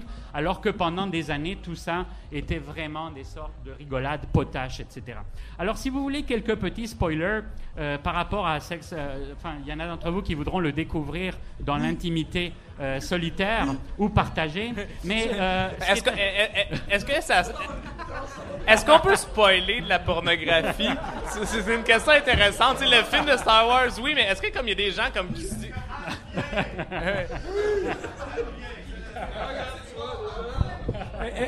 Non, en fait, la question, c'est est-ce que Han- la question véritable, c'est est-ce que Han vient avant Gredo? Euh, Oh, est-ce que. Je me rappelle pas, est-ce que Anne vient avant Grido? Avant, le- oui, non, c'est c'est vraiment le, le, le threesome de l'histoire. En Est-ce fait, que Luc embrasse sa sœur? Il y a- Oui, non, il y a- il y, a beaucoup d'inceste. Y a Ouais, beaucoup L'inceste est omniprésent Ouais. dans le film, hein? C'est à la fois omniprésent dans la saga, évidemment, mais c'est omniprésent dans la version, euh, dans la version pornographique. Euh, en, en général, on peut dire, bon, euh, Axel Brown avait eu un Batman XXX qui avait eu un immense succès parce que les, les, les amateurs de Batman avaient trouvé qu'il y avait une- un vrai respect pour l'univers. Ça, là, je l'ai vu. Ouais, avec Au oui, c'était tout à fait l'ima- 3h15. l'imaginaire, ouais. Represent. Represent Batman XXX. Mais donc, euh, et en fait, où il y avait véritablement, il, il avait parfaitement re- recréé l'esthétique camp de la série. Donc, il ne s'était pas inspiré du côté dépressif de Nolan euh, ou euh, du côté un peu farfelu de Burton. Est revenu à la campiness originaire et il avait respecté ça. Alors, avec Star Wars, je pense qu'on peut avoir une impression un peu mitigée parce que précisément, oui, il y a un grand respect visuel, etc. Mais en même temps, l'imaginaire des rapports entre les personnages n'est pas vraiment respecté puisque dès la première scène qui commence par un interrogatoire, bon, celui de, c'est l'épisode euh, donc euh, à New Hope, euh, commence par l'interrogatoire de la princesse Leia aux mains de Darth Vader, aux mains dans un film porno, on sait ce que ça veut dire. Et, euh, et évidemment, ça commence par une fellation inaugurale. Et euh, c'est quelque chose qui, oui, d'accord, on joue avec l'inceste, etc. Darth Vader, qui est évidemment le Dark Father, donc le mauvais père freudien, bon, c'est tout à fait ça, est carrément un personnage interprété par un acteur afro-américain, donc évidemment avec cette idée que Darth Vader, s'il a un sexe, c'est forcément un sexe euh, démesuré comme celui que l'imaginaire fantasmatique occidental a toujours, a toujours projeté sur, euh, sur les Afro-Américains. Euh, se finit par le threesome tout aussi incestueux, sinon plus, de Leia avec Luke et Han Solo. Je vous laisse découvrir qui vient en premier. Et, et- Euh, il y a Et des il y a faits. vraiment- Who dedans- comes first? Il y a vraiment la réplique dedans. C'est pas grave qu'on couche ensemble, de toute façon, t'es pas ma soeur. Exact. c'est assumé tout le long Oui. du film que c'est de l'inceste, de l'inceste, de l'inceste. ils- puisqu'ils sont dans l'innocence première du premier film, ce qui est quand même un petit. euh, là, là, c'est un petit peu, euh, c'est- un peu cute dans un certain sens. Euh, il y a des scènes très farfelues comme la partouze dans la cantina que beaucoup de gens euh, ont été gênés par le son ininterrompu de l'orchestre extraterrestre. Alors toute la partouze se déroule sur ce fond visuel, sur ce fond sonore. Donc ça peut vous perturber pour ceux qui vont essayer cela ce soir. Je pense que vous pouvez enlever le son. Euh, en tout cas, ça peut créer une dissociation cognitive, comme on dit dans les sciences cognitives. Mais, a- en même temps, on, on va y donner. Il y a des personnages qui apparaissent comme une seconde dans le plan de la cantina. Là, au moins, ils ont un peu plus de place pour faire des choses. euh, des- Ben, il y a- Donc, avoir des relations sexuelles. Il y avait un grand problème de fétichisation, puisqu'évidemment, le fétiche de Star euh, euh, repose sur Leia, et on ne pouvait pas avoir un film porno où ne- ce ne serait que Leia. Bon, sinon, ça entrerait dans une autre catégorie que vous connaissez, je ne vais pas trop aller dans les détails. Mais euh, donc, Chewbacca a droit aussi à un peu d'action, avec des Stormtroopers qui sont des femmes, euh, donc avec des armures d'ailleurs adaptées à leur, à leur anatomie, et qui ont troqué leur blanche armure pour le latex noir cher aux amateurs.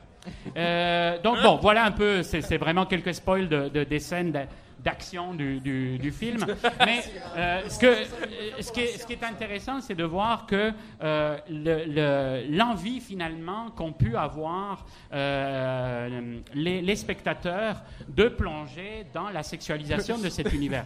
Alors évidemment, si l'on est dans une perspective bataillenne, c'est précisément parce que c'est un univers chaste que la sexualisation relève de la transgression. C'est évidemment euh, beaucoup plus transgresseur au sens bataillien de s'attaquer à des icônes de l'innocence que de prendre des films qui sont déjà au départ sexualisés et dont il s'agit juste de projeter, enfin, de- de- d'expliciter davantage des, des rapports.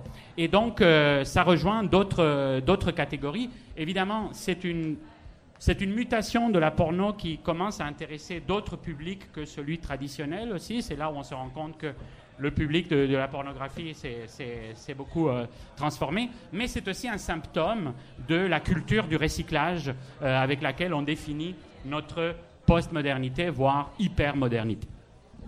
Wow. On aurait tout fait ce soir. On a parlé de Lego et de pornographie, mais comme l'histoire de comme la vie de beaucoup de gens aujourd'hui. Lego et Il manquait juste l'alcool Star Wars, je pense, puis euh, c'est ça à peu près. Là, Jim me regarde avec des yeux, ben, il est pas sûr comment il va fermer cette émission-là. Ben, fait que je vais commencer en vous remerciant énormément tout le monde d'avoir participé et d'avoir assisté à l'émission. Vous pouvez vous applaudir, j'imagine. Effectivement, c'est la meilleure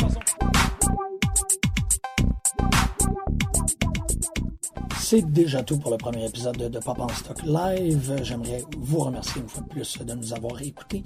J'aimerais aussi profiter de l'occasion pour vous encourager à aller vous abonner à Pop en Stock sur iTunes, de manière à rester euh, au courant de nos activités radiophoniques et aussi euh, par la bande nous donner un petit coup de pouce en ayant voté ou en laissant un commentaire sur iTunes, question d'augmenter notre visibilité sur cette plateforme. D'écouter nos épisodes vous permettra aussi de rester au parfum des activités de Pop en Stock, que ce soit les vidéos de notre Booktube qui apparaîtront euh, d'un jour à l'autre, ainsi que nos plans de faire plus de live à travers le Québec, et aussi rester au courant euh, des activités du portail où l'on publie un nouvel article portant sur la recherche de la culture pop à tous les semaines.